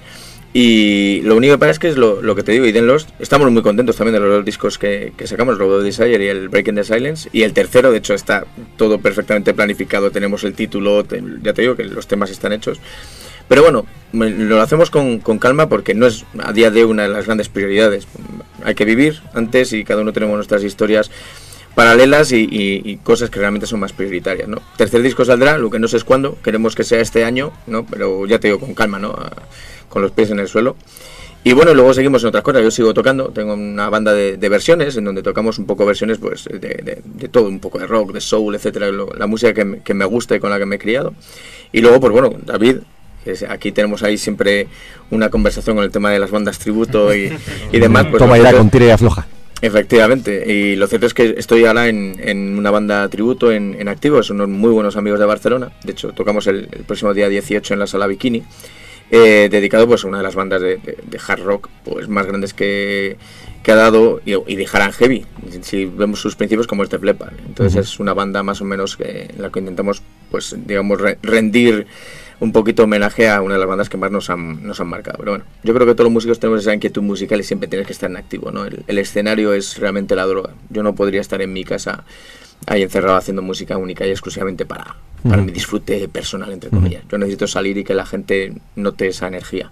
Es lo, que, eh, es lo que decíais antes, que a nosotros nos pasa un poquito también, cada uno por su lado, ¿no? De, de que, que haríamos los domingos sin corsarios, ¿no? Sin venir aquí a, a contar nuestras cosas y hablar con vosotros y ese tipo de historias. Pues, es difícil, ¿no? Puedes hacer un, un mes, un año, como mucho, pero a partir de ahí dices, hostia, tengo que hacer otro es- programa ya. Es No, necesario, es Nos necesario. faltan dos semanas y ya. ¡Ay, dos semanas! Ya estamos ahí con el nos mono. hace largo el verano. Tenemos síndrome de abstinencia de radio total. En fin. Bueno, vamos a poner un tema, mira, por, por, por hacerle a, a la gente a lo mejor que, que te conozca de Atlas o de lo que sea, pero a lo mejor Loos no lo tiene tan identificado. Vamos a poner un tema del Breaking the Silence, que además le- tú cuando estuviste aquí con, con, con, con fue presentando este, este disco, este Breaking the Silence, que nos gustó muchísimo y está bien recordarlo, ¿no? Hombre, ¿Qué tema, qué tema te mola que, que Claro pongamos? Sí, para mí yo, vamos, es otra de mis grandes pasiones. Claro que sí. ¿Qué tema, qué tema te gusta del Breaking the Silence para poner? Pues eh, yo pondría el, el Breaking the Silence, sí. El- de hecho es... Vamos a ponerlo y lo, y lo escuchamos. Esto es Eden Lost, Breaking the Silence, y suena así de bien.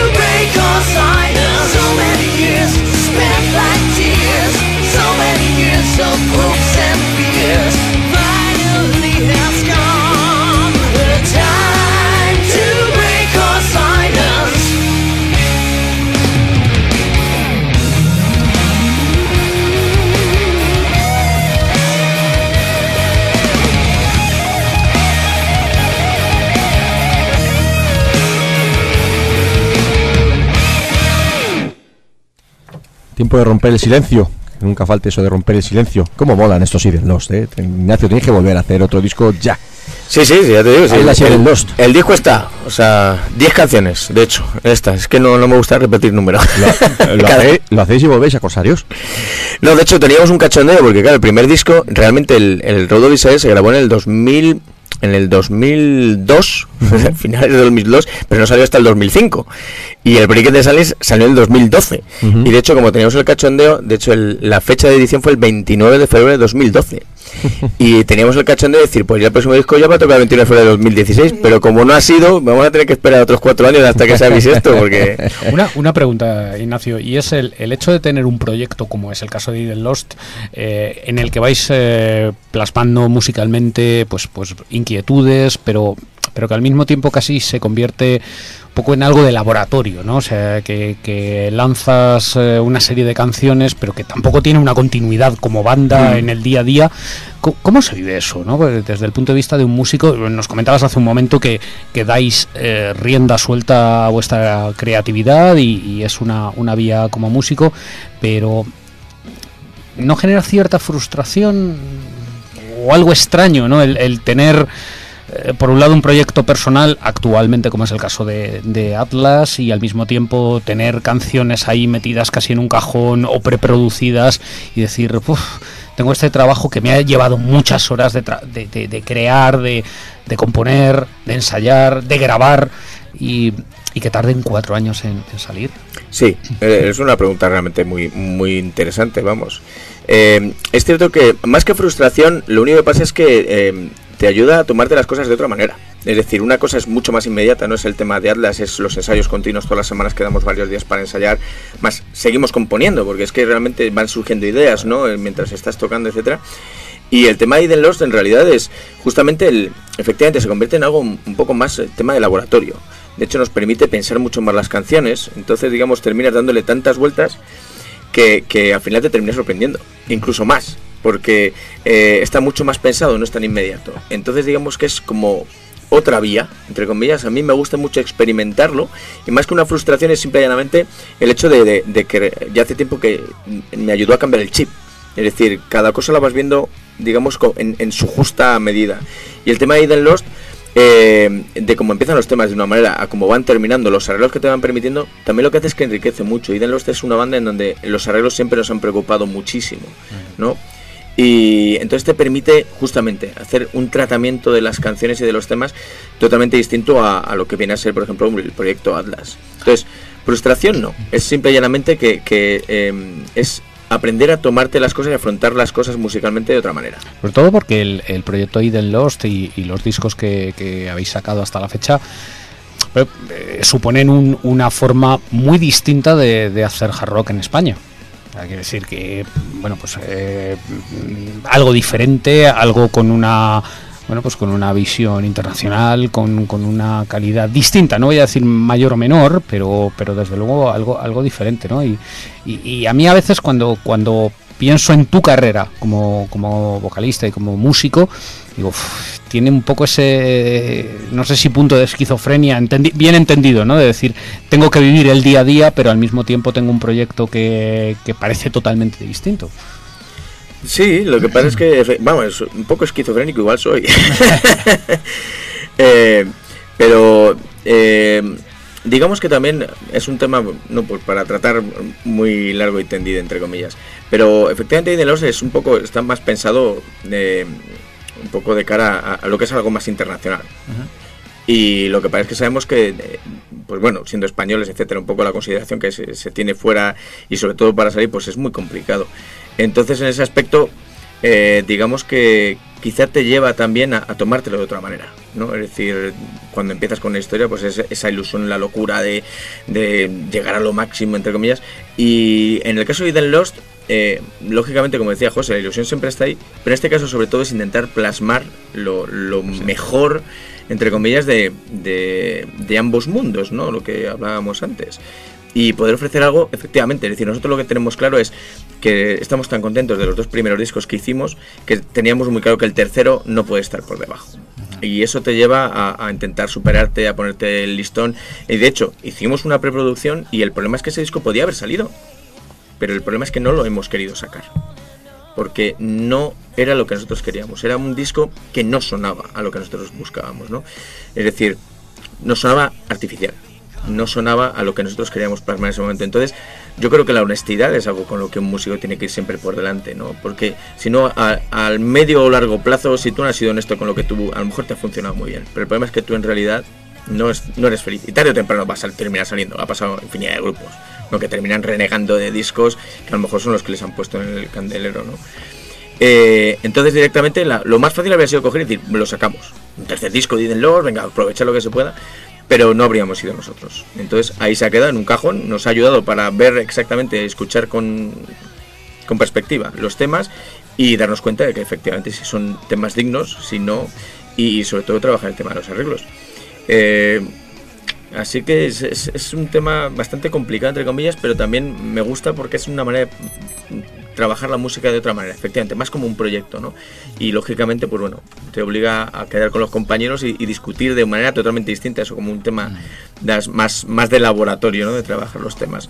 Y todo eso también termina ayudando de cara a otros proyectos, incluso para Atlas también me ha ayudado muchísimo, ¿no? Es decir, porque unas cosas me ayuda colocar en su justa medida. Esto así, pero esto no es así. Entonces, en ese aspecto también ayuda mucho, enriquece, más que lo que hablábamos antes, más que frustrar, es, es otra manera de afrontar la, la música, entre comillas.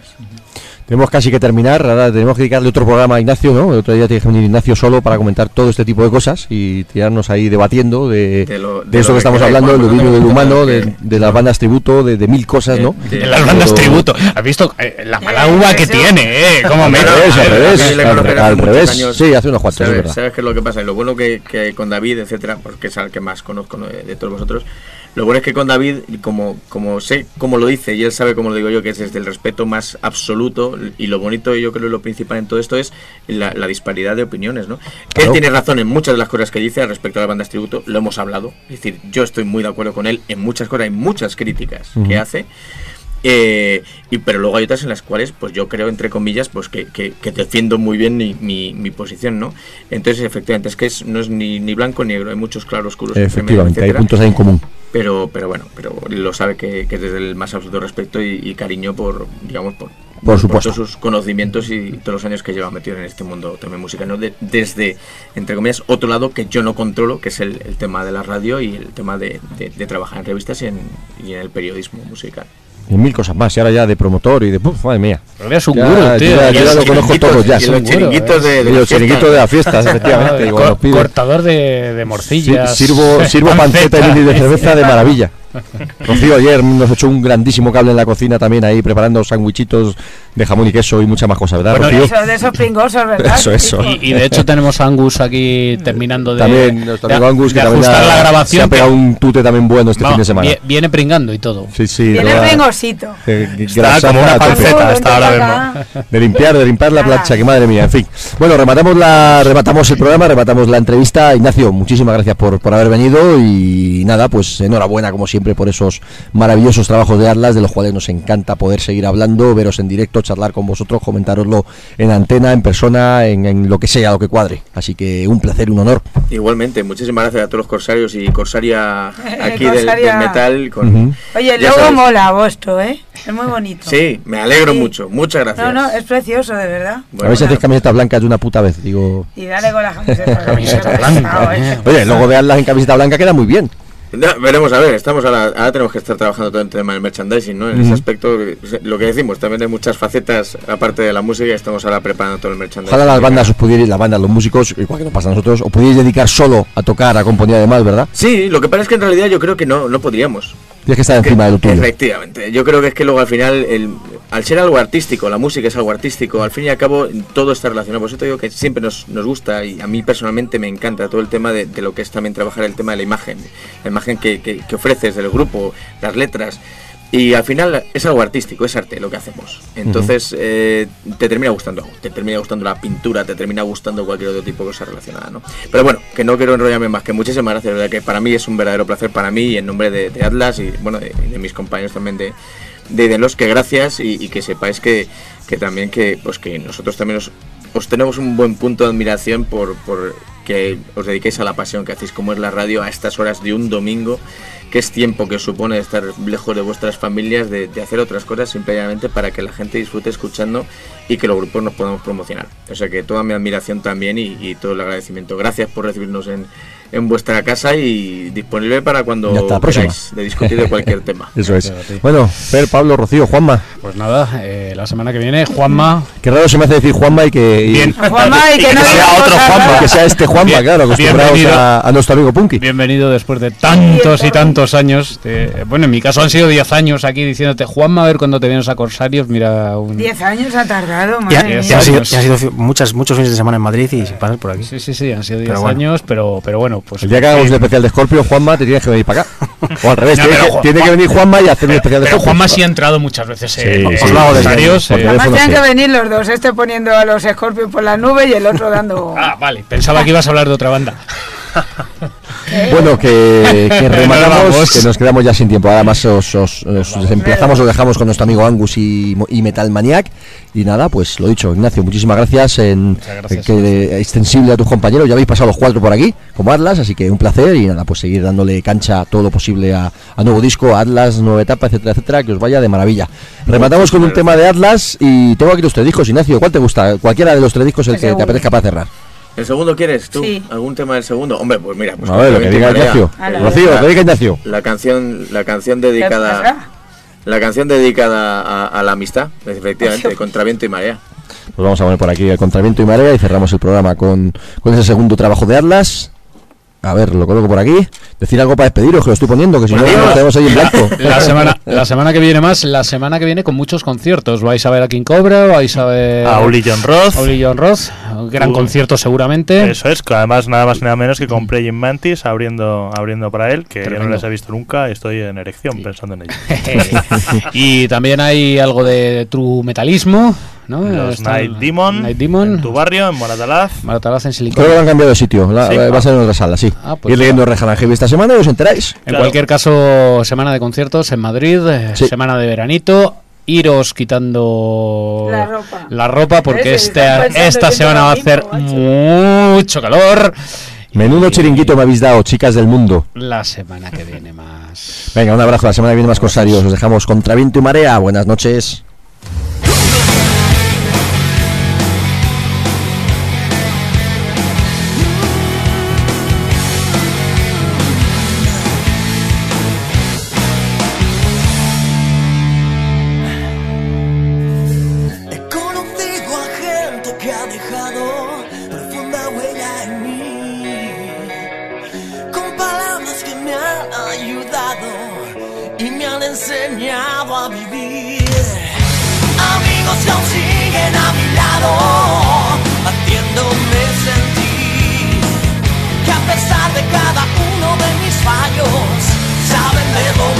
Mejor